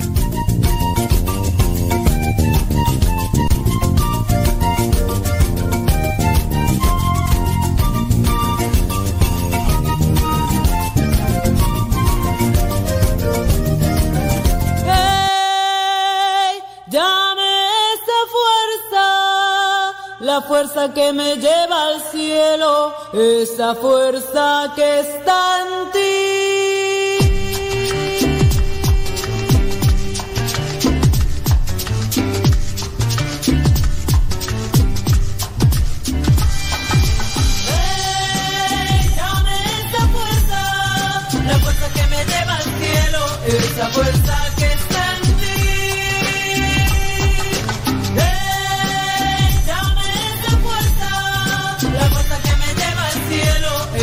Esa con la cara en el suelo. No tengo trabajo, no tengo ningún consuelo. Solo tengo deudas y muchas preocupaciones. Pues día a día cargo con las mismas sensaciones. Mi vida iba para abajo, es lo que yo había visto. No conocía al Mesías, el Señor llamado Cristo. Solamente hablaba de dinero y de pobreza. Hacía lo que fuera por llevar para mi mesa.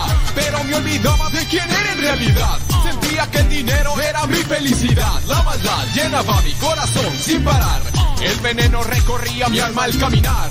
Pero me di cuenta de que alguien arriba estaba viendo. Ángeles y demonios por mí estaban combatiendo. Es verdad lo que te digo, hermano, no te estoy mintiendo. Que el amor de Jesucristo por ti siempre será eterno. La fuerza que me lleva al cielo, que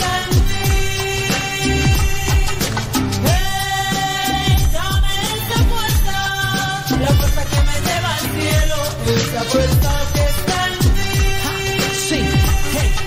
Lléname de energía, lléname de tu entusiasmo. Llévame de tu mano, la cual a veces he soltado. Nunca la he olvidado, por eso vengo a tus brazos. Y como todo hijo, mucho me he equivocado. Rescátame del mundo, lléname de tu amistad. La que nos dice cómo obtener buena vida.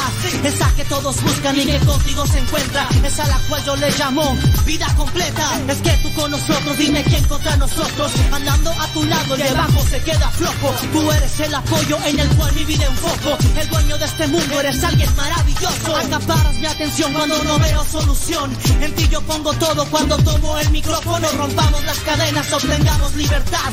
Andemos por el mundo proclamando la verdad. Hey. Dame esa fuerza, la fuerza que me lleva al cielo, esa fuerza que está en ti. Dame esa fuerza, la fuerza que me lleva al cielo, esa fuerza que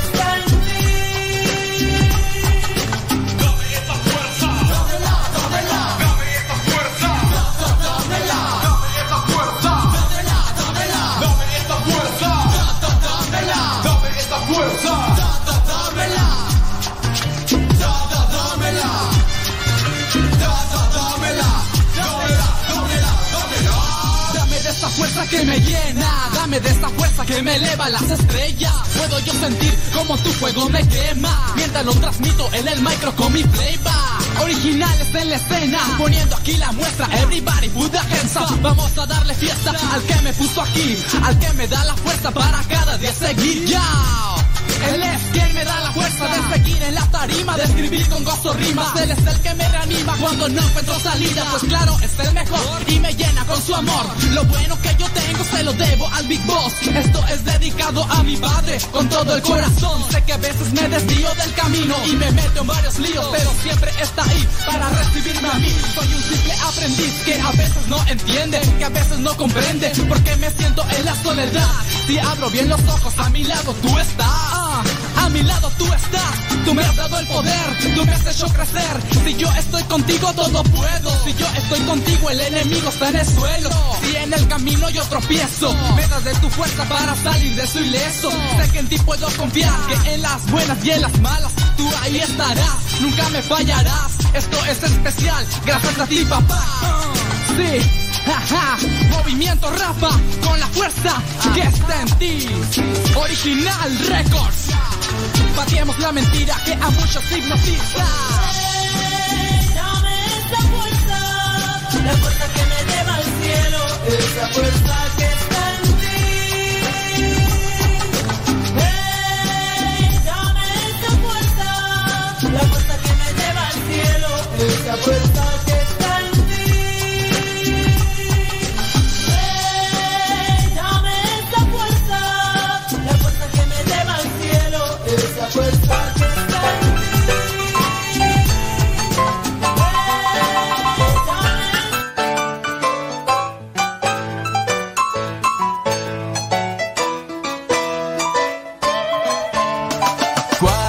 ¿Cuál es el nombre, sobre todo nombre, que nos enseña amor? Jesús.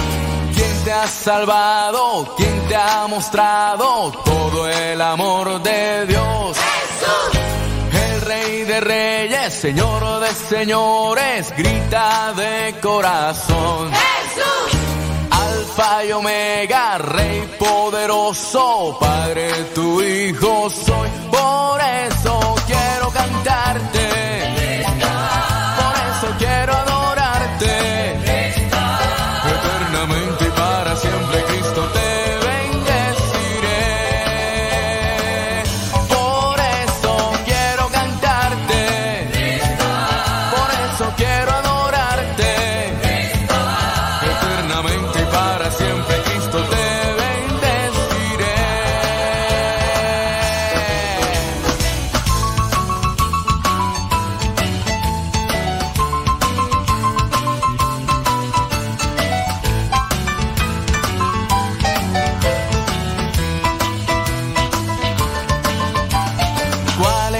madre de la iglesia de nosotros y de Dios?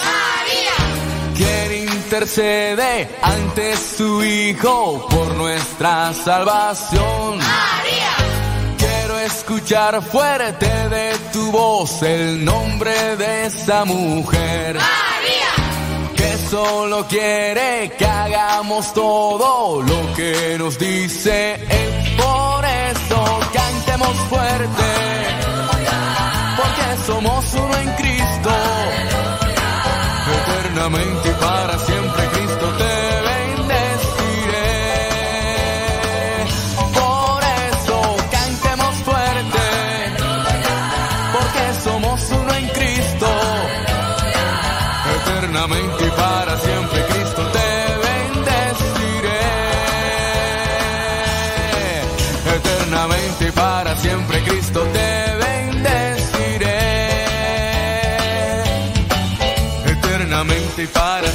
Cristo te bendeciré.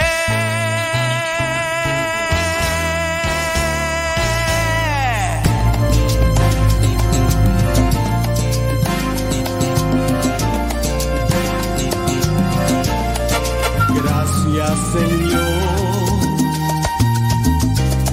por las luchas que el mundo trae, que por ellas yo creceré, pues mi guía eres tú. Gracias Señor. Gracias Señor.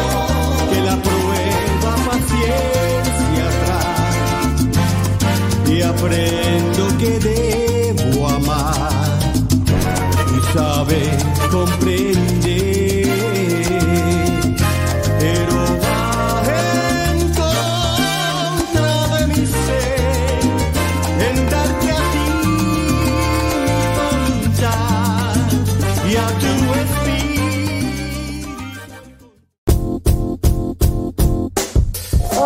hola padre, somos las hijas de Laura y lo escuchamos desde Denver. Este programa nos ha ayudado en la escuela. Nos gusta la trivia y todos los días lo escuchamos y todas las mañanas. Saludos a mi hermana. Hola padre, Dios lo bendiga. Me gusta la pregunta preguntona. Saludos desde Denver. Adiós. Estamos evangelizando por medio de la radio. radiocepa.com.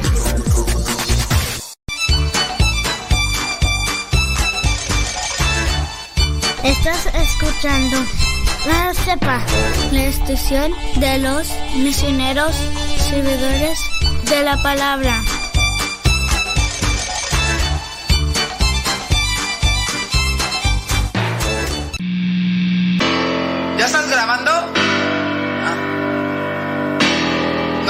Lo que pasa es que. Lo que pasa es que. que agarra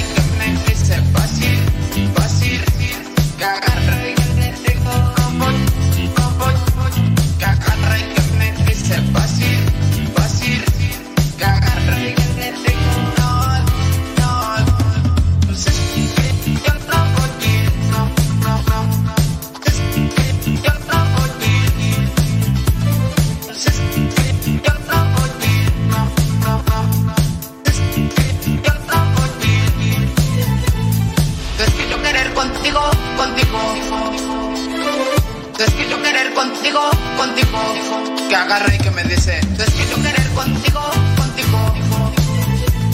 Es que yo querer contigo.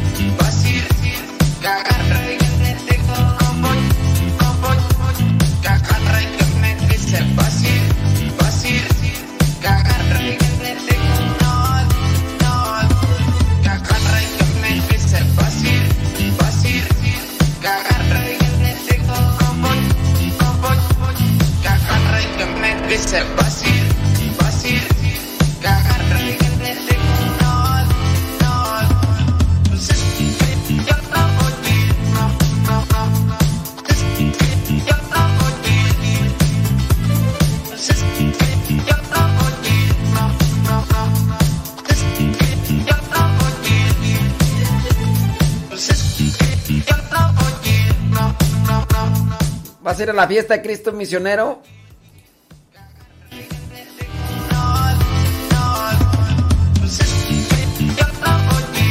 ¿Vas a ir a la fiesta de Cristo misionero?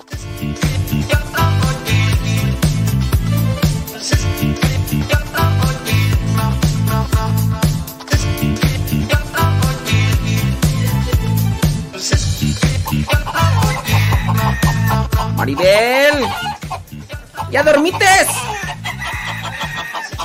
Ya despiértate, Maribel. Maribel.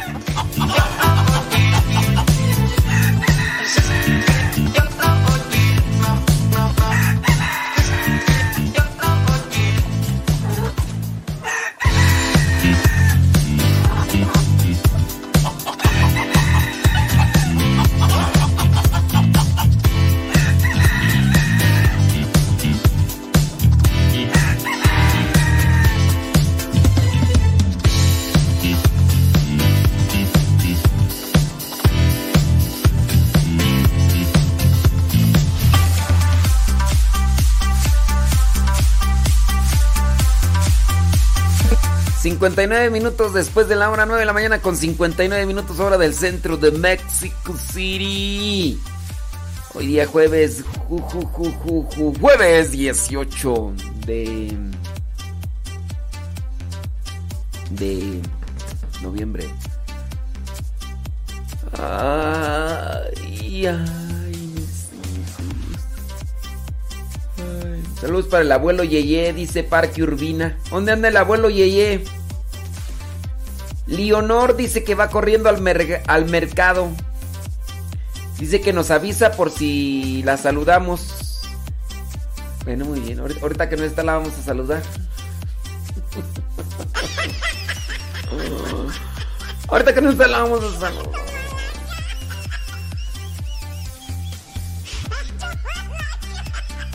Eh,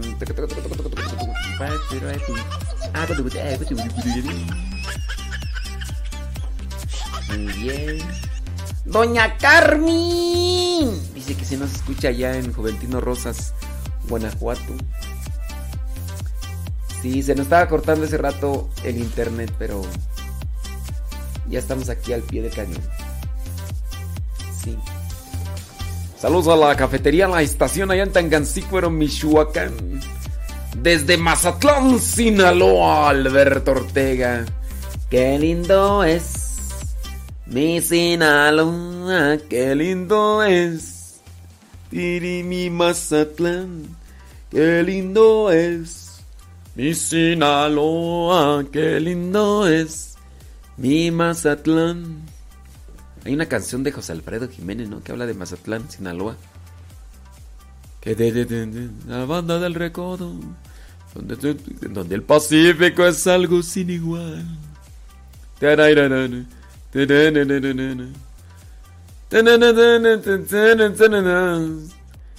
Por eso quiero cantar con toda mi alma a esta linda que es toda mi nación. A ver si- Traigo ganas de ser karaoke.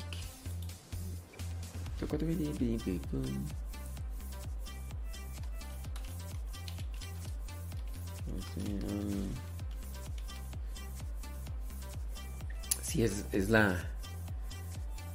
Es corrida. Hoy que el destino me trajo hasta esta tierra, donde el Pacífico es algo sin igual. Es necesario la banda del recodo para cantarle un corrido a Mazatlán. Yo sé que debo cantar con toda mi alma para esta gente que es puro corazón. A ver si llega mi canto a la montaña. Y hasta en el faro se escucha mi canción. Ay, qué bonito, paseo del centenario. Ay, qué bonita también su catedral. Aquí está un pobre, se siente millonario. Aquí la vida se pasa sin llorar. Yo soy juereño, y así nací de aquí muy lejos. Y sin embargo les digo en mi cantar que tienen todos ustedes un orgullo, el gran orgullo de ser de Mazatlán. Hombre, con esa voz y un carro de paletas.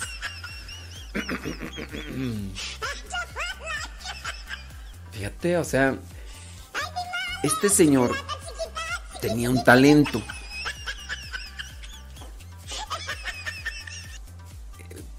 Llegó a componer canciones sin saber música. O sea, armaba la, la letra y después le ponía tonada o melodía chiflando.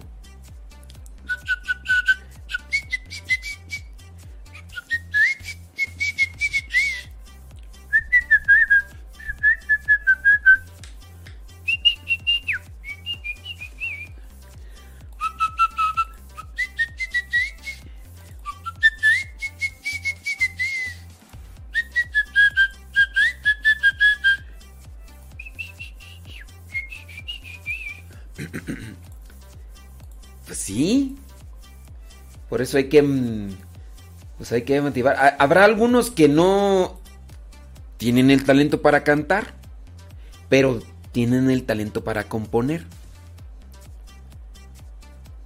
Así como en este caso Chinto, Chito Vargas, Chito Vargas, pues él dice que él medio hizo música aquí y allá y dijo yo, yo quiero, yo quiero cantar. Dijo, pues bien, Chito Vargas. Y Chito Vargas, ayer no lo grabamos, hoy vamos a tratar de grabarlo a Chito Vargas. Que llega, yo sé que a algunos no les gusta el rap, pero por lo menos escuchen a Chito Vargas. Es muy sacrificada, es muy como dinámica, ¿no? Por allá.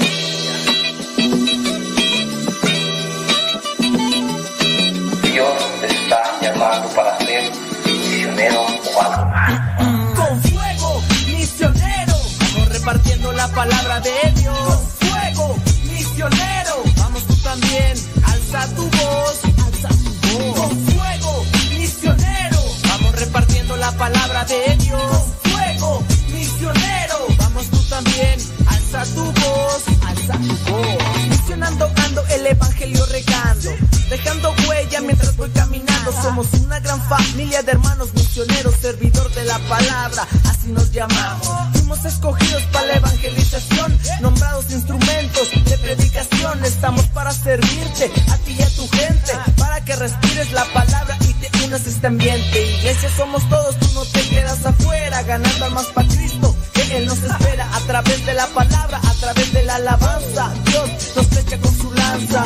Vayan y hagan discípulos míos, como lo dijo el Papa, vamos haciendo lío. Esto se siente bien, para ser sincero, porque se prendió la chispa de este fuego misionero. Fuego misionero, vamos repartiendo la palabra de Dios. Fuego misionero, vamos tú también, alza tu voz, alza tu voz. Con fuego misionero, repartiendo la palabra de Dios. Fuego misionero, vamos tú también, alza tu voz, alza tu voz. Si la llama de Dios en tu corazón se enciende, eres candidato a los MCP, entiende, no seas como Jonás, que por su orgullo del Señor te alejas, evangelizando de manera nueva. Alza tu palabra, sal de tu cueva, la buena nueva lleva. Con Cristo, lo mejor se viene, se viene, te invitamos a que de Jesús te llenes. No hay pretextos para seguirte preparando. Con fuego misionero MSP, ahí te estamos esperando. Adolescente, joven y adulto, vamos a cultivarnos para ser más cultos. Con tus dones y talentos al servicio de la comunidad. Ya no des más largas y sé un misionero ya. Con fuego misionero, vamos repartiendo la palabra de Dios. Con fuego misionero, también, alza tu voz, alza tu voz. Con fuego misionero, vamos repartiendo la palabra de Dios. Con fuego ¿Cómo ves, Chayo? ¿Me contratas para cantar ahí en el mariachi? Porque, pues por si ustedes no sabían, Chayo, Chayo sabe tocar la guitarra. Chayo sabe tocar el tololoche. Porque hay un instrumento que se llama el tololoche. Chayo sabe tocar el bandolón. Chayo sabe tocar el teclado. Chayo es dientista. Chayo es costurera.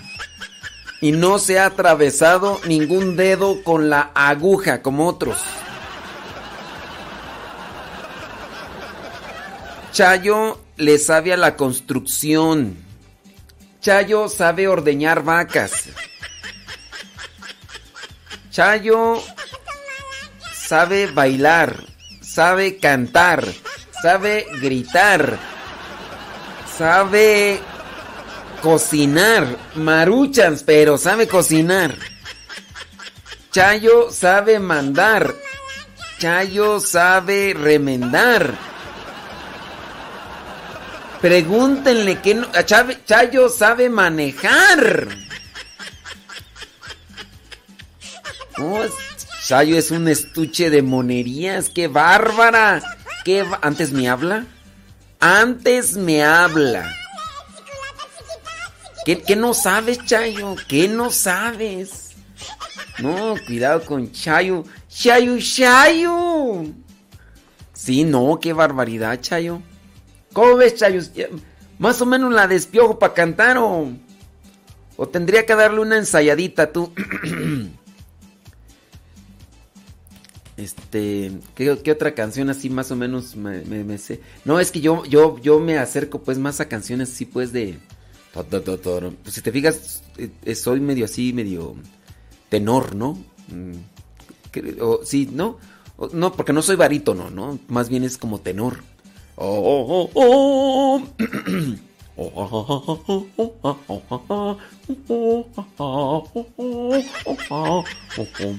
Fígaro, Fígaro, Fígaro.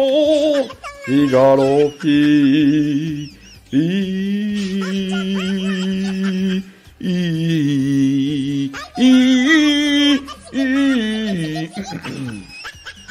Qué barbaridad. No, pues tú ya para la próxima. Nomás me agarro esa y, si te la sabes, Chayo, pues ya sábanas. Con mariachi. No, voy a cantar una canción mejor de Leo Dan, ¿no? Canten mariachis, canten. Que el mundo. No me la sé. ¿Para qué le hago? Mari es mi amor. Solo con ella vivo más felicidad. Niña, ¿qué tienen tus ojos? ¿Qué tiene tu boca? Y esos cabellos. Ni. Yo nunca había escuchado a Leo Dan hasta cuando ya llegué a Los Ángeles, California, ya en el año 1991. Me subí al automóvil que tenía mi tío Martín. Y mi tío Martín ponía ese cassette de Leo Dan, 15 éxitos de Leo Dan. Y me quedé enganchado, aunque eran canciones viejitas pero bonitas para aquel tiempo de Leo Dan. Mari, y, quién iba a saber, ¿verdad? Tiempo después, hasta el mismo Leo Dan nos mandaría un saludo y todo el rollo. Y es que conocí al músico. Conocí a uno de sus músicos eh, que andaba en la banda. Ya ven que ahorita pues anda ahí todavía con. con. cantando todo por aquí por allá. Dicen que cuando me mandó el saludo, Leo Dan. ay, pues, déjame, aquí lo tengo, mira. Lo voy a presumir, pues es que. ¡Claro! ¡Claro! Déjame ver dónde está tú. Mira, aquí lo tengo el de Leo Dan. Mm, de una vez aquí este. Y este. De una vez. Mari es mi amor. Solo con ella vivo la feliz. Esa. No, pero me gustaría más la cantara de. Esa pared que no me deja verte. Debe caer por obra del amor.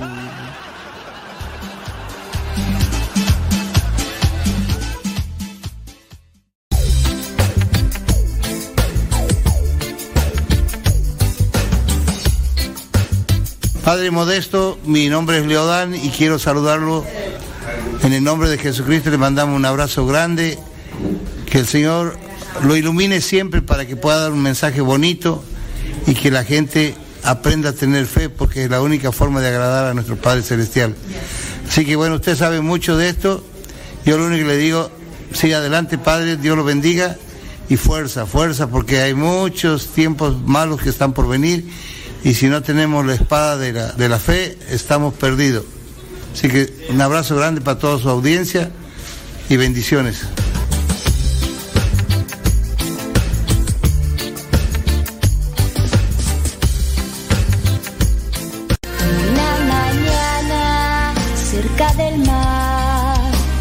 Hola, ¿qué tal familia? Les saluda su amiga y hermana en Cristo, Priscila Ángel, y el día de hoy quiero invitarlos a que escuchen pues nuestra música, música católica, música de Dios aquí a través de Radio Cepa. Dios te bendice. Era sencillo al conversar, llegaba al corazón de quien lo escuchaba.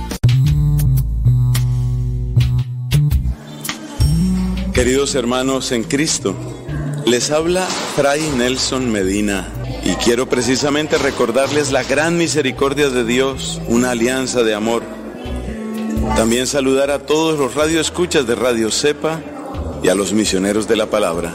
Que Dios les bendiga en el nombre del Padre y del Hijo y del Espíritu Santo. Amén.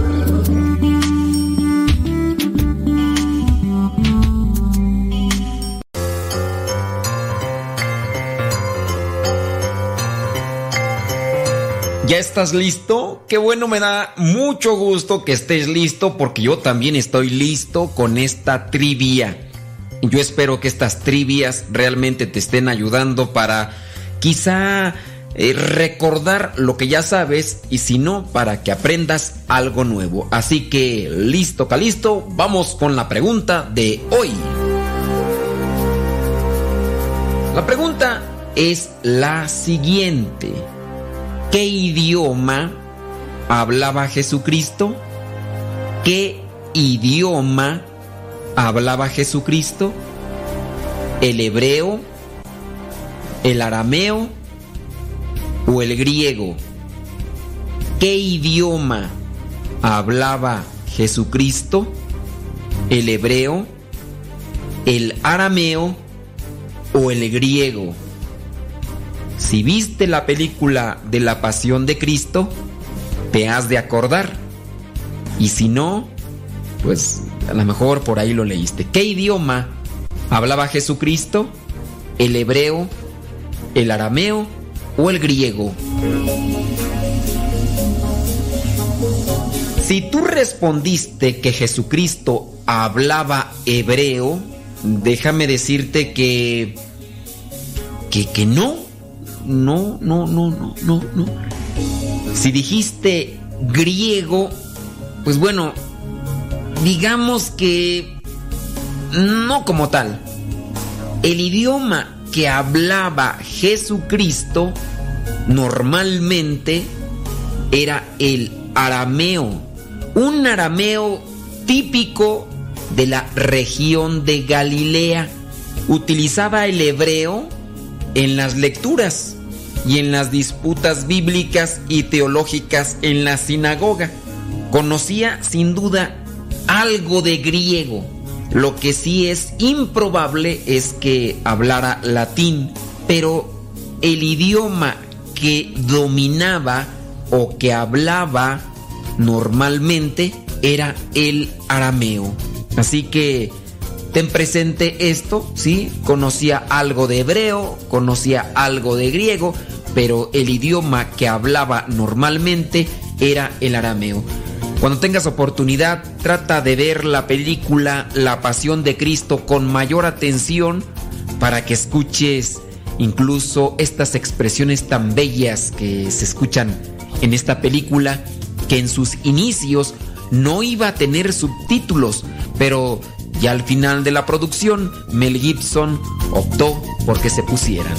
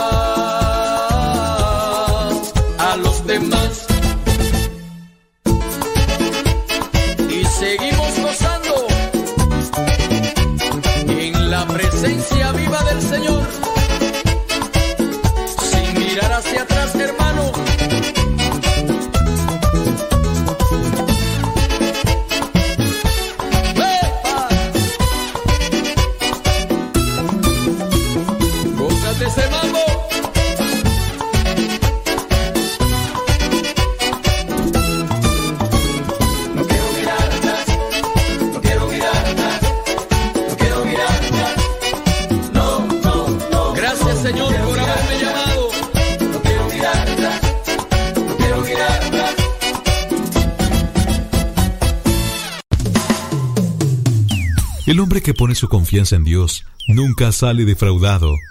Ya estamos de regreso en el programa Al que Madruga con el padre modesto Lule Zavala.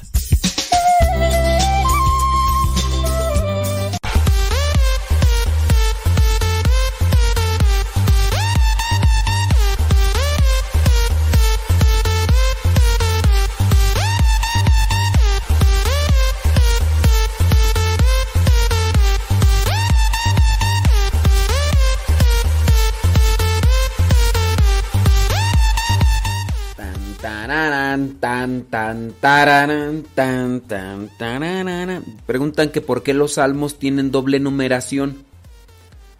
Porque una numeración corresponde a la traducción de la Septuaginta.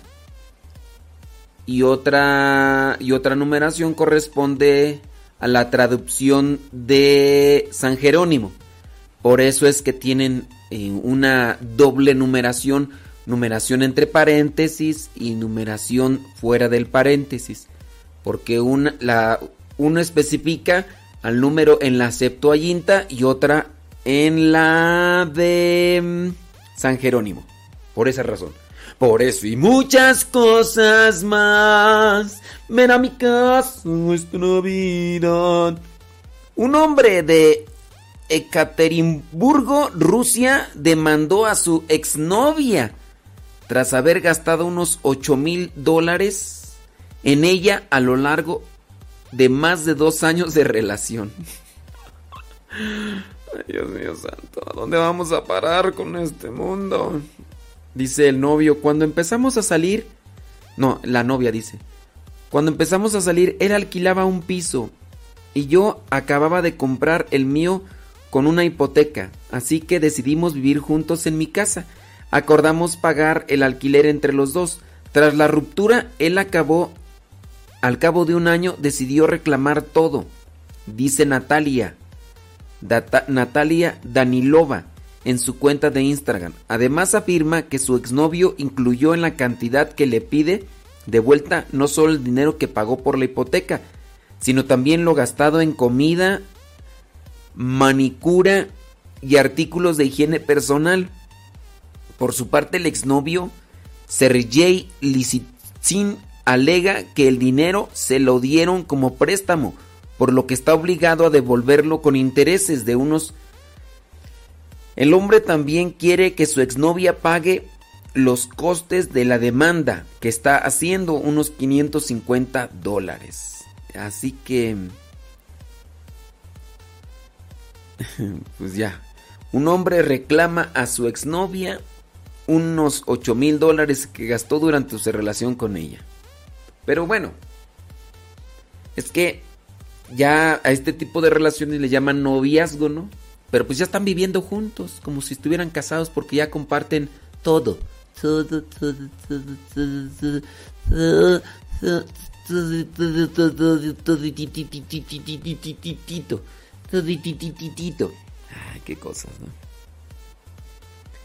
Abuelita vende sus muebles y casa porque dice que no se quiere quedar en la casa a cuidar nietos. Abuelitas. A- abuelitas. Aló. Josefa Feitosa de Brasil tiene 62 años.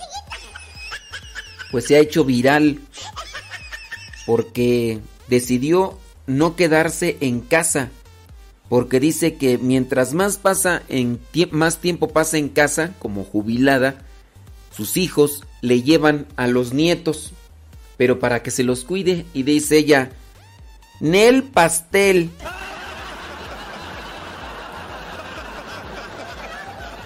Entonces, ¿qué fue lo que hizo? Pues vende sus muebles y casa porque dice que con ese dinero va a viajar, a recorrer el mundo. Sus hijos obviamente se molestaron. Josefina defendió su postura, asegurando que pues los adultos mayores, a- mayores no deben ser responsables de criar a los nietos. Y dijo, querer inspirar a otros abuelitos a cumplir sus sueños. No sé ustedes, pero ahorita pareciera ser que esa es la moda.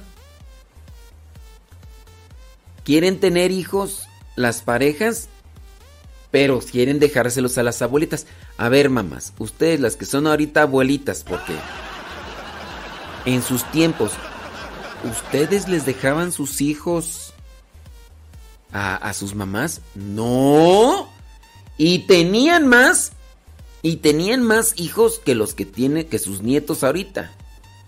Sí, porque algunas de ustedes, 6, 7, 8, 10.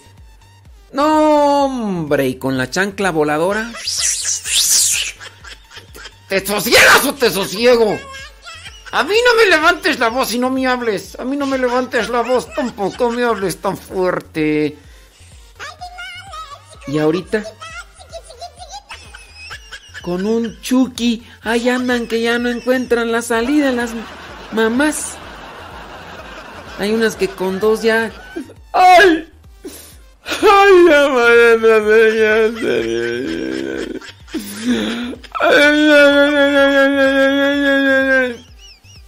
¿O no, abuelitas? Abuelitas. Así, así, esta abuelita dijo, Nel, vámonos a volar. Y los, y los hijos se molestaron, pero pues, ni modo. Dijo Lupe. Sí, me imagino que muchas abuelitas ahí están ahorita escuchándonos. Cuidando ahí de los chiquillos y todo el rollo. Ay, no, pues. Pues sí. Ni modo. Otorgan perdón a un hombre que pasó más de 24 años en la cárcel por un crimen que no cometió. Válgame Dios. El gobernador de Carolina del Norte, Roy Cooper, emitió un perdón el viernes pasado a favor de un hombre que pasó más de 24 años en la cárcel por un crimen que según concluyó luego la propia justicia no cometió. El perdón de inocencia de Cooper permite solicitar una compensación de hasta 750 mil dólares por su injusta condena. O sea, va a reclamar y 24 años en la cárcel, 750 mil dólares. Si, si a ti te dijeran, te vamos a dar 750 mil dólares, pero te vamos a meter 24 años en la cárcel, ¿aceptarías? ¿Aceptarías? Te vamos a meter 24 años en la cárcel. Pero, y 24 años en la cárcel y te damos 750 mil dólares. ¿Aceptarías? El señor Sharp, Don T. Sharp, pasó 24 años. Y otros que han sido condenados erróneamente merecen que se reconozca plena y públicamente esa injusticia, dijo el gobernador en un comunicado en el que anunció que había perdonado al hombre después de una revisión cuidadosa del caso. Pero ya 24 años en la cárcel. ¿Y cuánto? ¿Y quién sabe cuánto tiempo llevaba, no? Y habrá algunos incluso que hasta, como allá en Estados Unidos, no los condenan a muerte y, y pues sí. A sus 105 años bate récord mundial de su grupo de edad. Una abuelita bate récord. 100 metros planos. ¿Cuántos años tiene la abuelita? 105 años. Y ahí la veo en el video, mira, corriendo. Eso, Tinin. Eso. Eso, 100 metros planos. ¿Qué tal? Eh? Para que veas. Julia Hawkins, una profesora jubilada de Hammond, Luisiana, consiguió romper el récord mundial en su grupo de edad. Pues, tiene 105 años. pues. Entonces consiguió romper el récord mundial en su grupo de edad en los 100 metros listos durante los Juegos Nacionales para mayores. Pero esta no es la primera victoria de Julia. Cuando tenía 101 años, conquistó el título de los 100 metros lisos en el campeonato al aire libre y en el 2019 ganó dos medallas de oro en los Juegos para Mayores en Alburquerque, Nuevo México.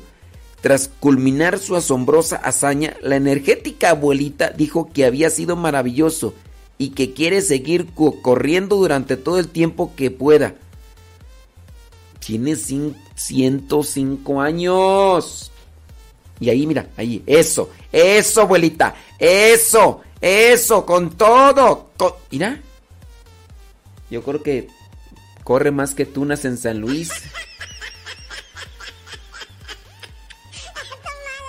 Mi mensaje para los demás es que hay que mantenerse activos si quiere estar sano y feliz. A medida que se envejece, dijo la abuelita de 105 años, Julia Hawkins. Julia Hawkins, ¿qué tal? Ay, Dios mío santo. Hablando de puntualidad y cosas buenas, un conductor de tren en Japón demanda a sus jefes después de que le descontaran 38 centavos de dólar de su sueldo porque él como conductor de tren en Japón debe llegar así, mira, puntual. Puntual, puntual es cuando se dice que va a llegar, va a llegar. ¿Sabes con cuánto tiempo se retrasó? ¿Sabes con cuánto tiempo se retrasó? Un minuto. Un minuto. Y le descontaron 38 centavos de dólar. El conductor de tren japonés ha demandado la compañía de ferrocarriles del oeste de Japón por más de 19 mil dólares en concepto de angustia mental. Oye, ¿por qué lo vas a demandar? Es que tengo una angustia mental. Después de que le descontaran 38 centavos de dólar de su salario debido a un retraso. Me descontaron 38 centavos de dólar y estoy con una angustia mental. Oye, mm, ¿y la demanda por cuánto va a ser? Por 19 mil dólares. Me quitaron 38 centavos y ya no puedo. Así las cosas. Según informes, el maquinista que trabajaba para la sucursal de Okayama tenía que transportar el 18 de junio del pasado eh, del año pasado un tren vacío a la estación de Okayama, pero llegó al andén equivocado. Cuando se dio cuenta del error, se apresuró a llegar al andén correcto, pero esta confusión hizo que tanto la salida como la llegada del tren al depósito de se retrasara un minuto. Un minuto. Ah, es que ustedes Ustedes no saben, los japoneses. Yo no he ido a Japón, ni creo que vaya a ir un día, pero eh, a veces me chuto esos videos de los que andan viajando y, y hablan de cómo es allá la cultura y todo eso. Y sí, dicen puntual, el metro, el tren de Japón, así, mira, exacto. Y sí, ustedes, di- ustedes dirán que es un exagerado y todo, pero es la cultura. Es la cultura. Nosotros hasta una hora. No, y deja de eso. Y todavía le echamos la culpa. Me dejó el tren. Me dejó el tren. Oye, ya ves que en el diario misionero me gusta grabar cuando vienen aquí los hermanos y dicen, se me cerró la puerta. ¡Vámonos! Se me cerró la puerta. Ah, no, sí. Se te cerró la puerta. Vámonos, pues. No, pues. Las puertas ya tienen voluntad propia. Sí, ¿me, me puedes prestar las llaves? Es que se me cerró la puerta. Sí. Y me dejó el tren. Me dejó el camión. Me de... Y así. Sí, sí. Se me perdieron las llaves. Ándele pues. Se me perdieron los niños.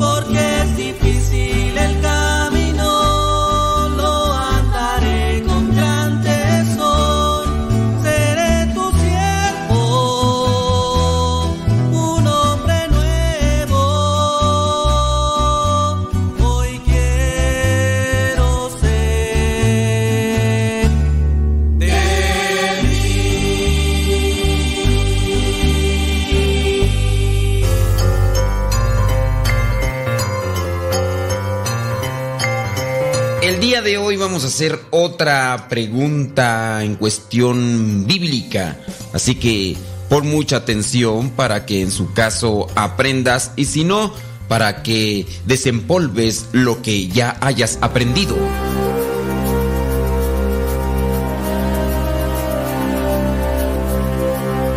La pregunta es la siguiente. ¿Cuántos años vivió Matusalén? ¿Cuántos años vivió Matusalén? Matusalén es un personaje bíblico, de hecho está en el libro del Génesis. Si sabes quién es Matusalén, bueno, Matusalén es uno de los personajes bíblicos que se dice vivió más que otros, el que vivió más que otros. ¿Cuántos años vivió Matusalén? ¿Vivió 530 años? ¿Vivió 969 años? ¿O vivió 820 años? ¿Cuántos años vivió Matusalén? ¿530 años? ¿820 o 969?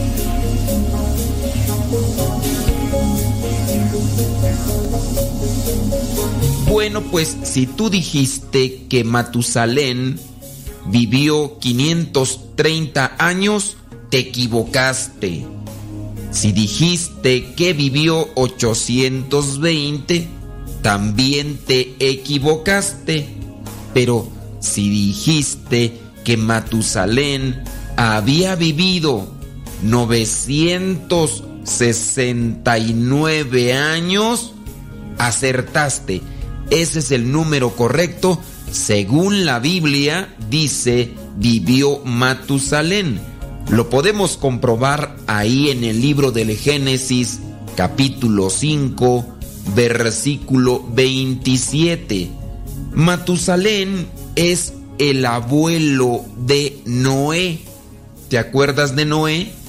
El personaje bíblico que hizo el arca por mandato de Dios antes de que llegara el diluvio. Matusalén es el abuelo de Noé. Matusalén tuvo a Lamec. Lamec es hijo de Matusalén y Lamec fue el padre de Noé. Por eso menciono que Matusalén es el abuelo de Noé. Recordemos que dentro de lo que es la Biblia se encuentran muchos simbolismos. Podemos decir que pudo, haber vivido todo este tiempo porque es dentro del plan de Dios. Pero también podemos encontrar que dentro de la Biblia se presentan números simbólicos, de manera que puede representar ya sea todas las cosas que hizo de provechosas, como si pareciera que una persona vivió todo ese tiempo. Tenemos el caso de los santos. Hay muchos santos que vivieron hace siglos y todavía en la actualidad siguen viviendo porque con su enseñanza nos siguen mostrando la manera como ellos le hicieron para llegar a Dios. De esta manera nosotros también podemos alargar, digamos, nuestra presencia en este mundo, haciendo buenas cosas, dando un ejemplo, ayudando con nuestro testimonio, para que no vivamos en este mundo solamente el tiempo que nos toca caminar por él, sino que incluso después de la muerte, sigamos viviendo en este mundo en la memoria de muchos.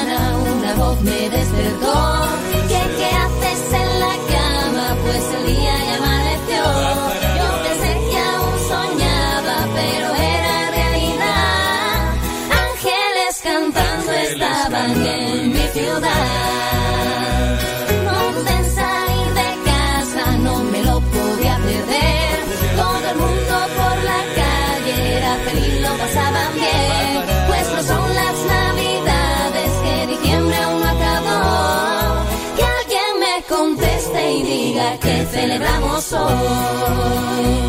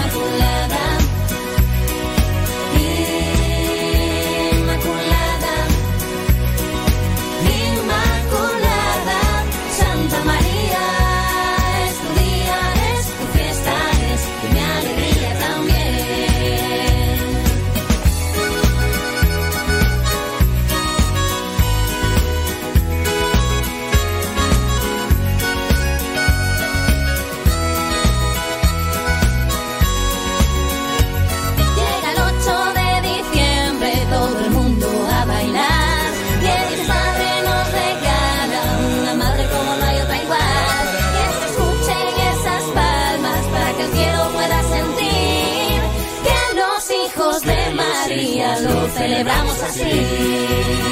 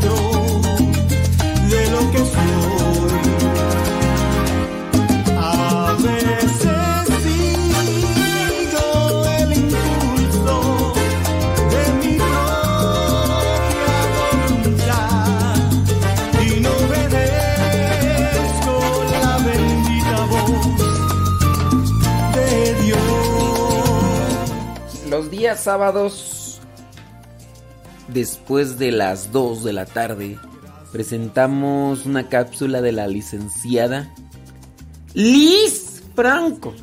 No sé cuántos de ustedes nos escuchen los sábados. Son cápsulas interesantes, son ilustrativas y formativas. Así que estoy pensando, estoy pensando en Dios. Estoy pensando. Estoy pensando hacer un canal de podcast donde subamos todas estas cápsulas. Las de Liz Franco, las de Rafa Salomón, las de Guillermo Torres Quirós, las de Mauricio Pérez, las de Alejandro Bermúdez. Entonces, eh, estoy pensando estoy pensando, a ver cómo me dejo el... Ahora, pues, es como- ya ven que no tengo nada que hacer. eh.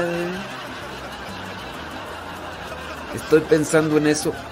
Y además quiero retomar yo también el eh, para hacer cápsulas, pero podcast, pero así creativos y cómicos, pero instructivos. No sé. Miren, estas son las cápsulas de la licenciada Liz Franco. Ustedes díganme qué les parecen. Den su opinión. Para que también, pues ella igual vaya, pues vaya acomodando ideas y todo conforme al parecer también del, del público. Mi Señor,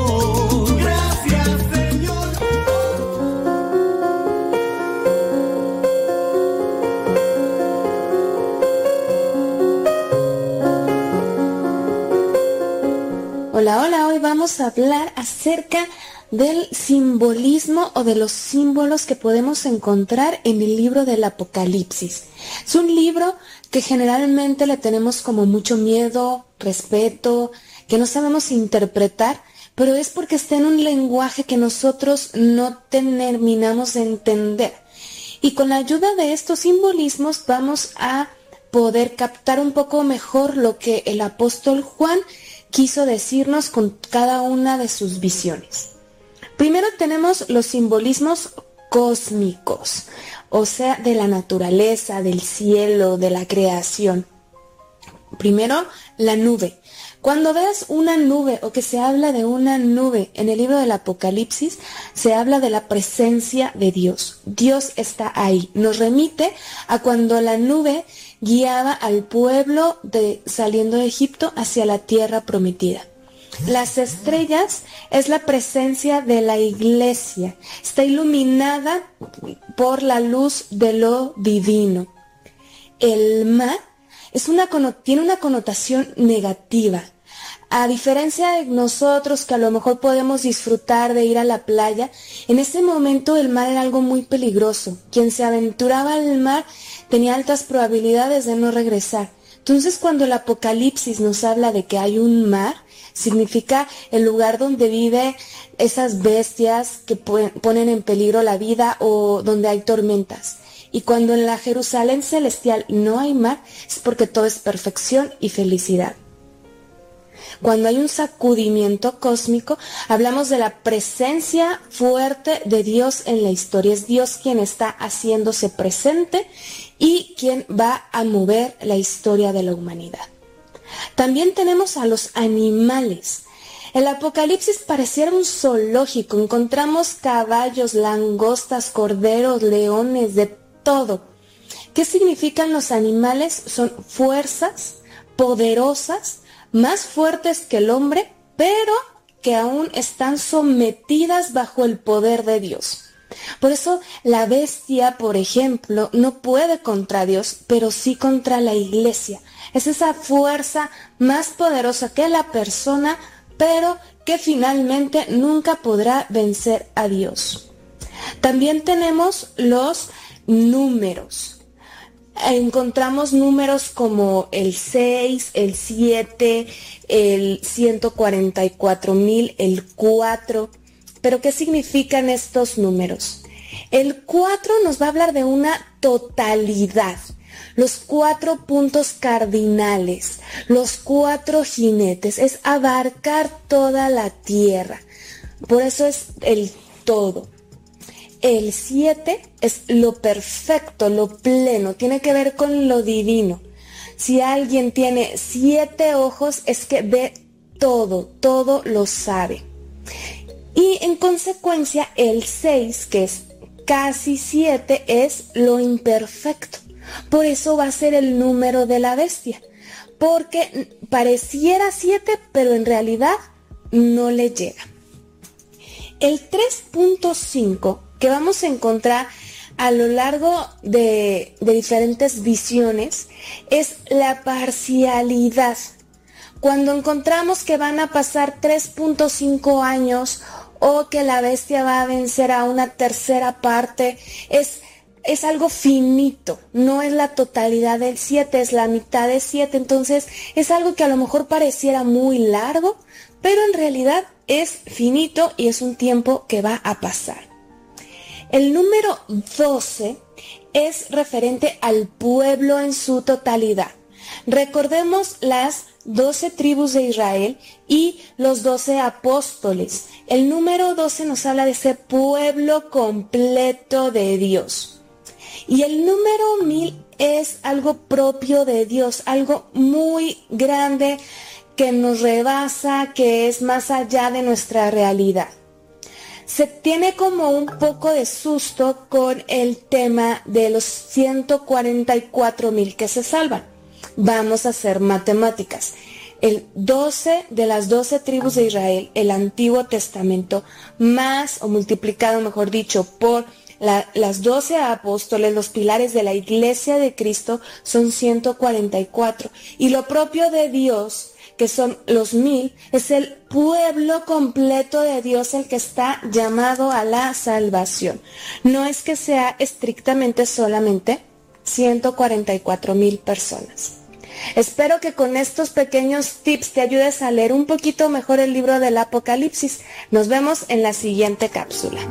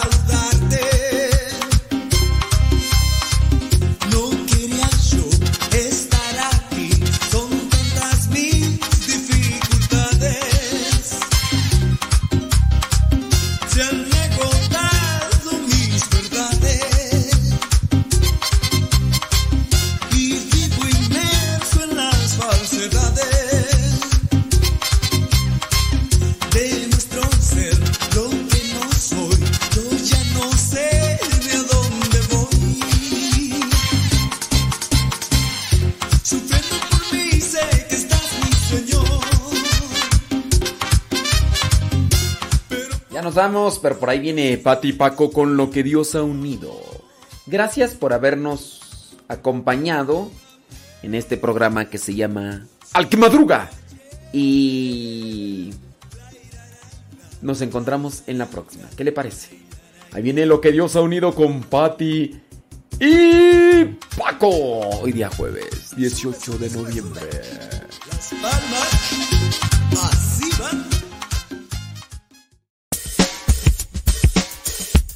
No por mucho madrugar amanece más temprano. Pero si tú madrugaste, ya pudiste escuchar todo el programa. Nos escuchamos en la próxima, en el programa Al que Madruga.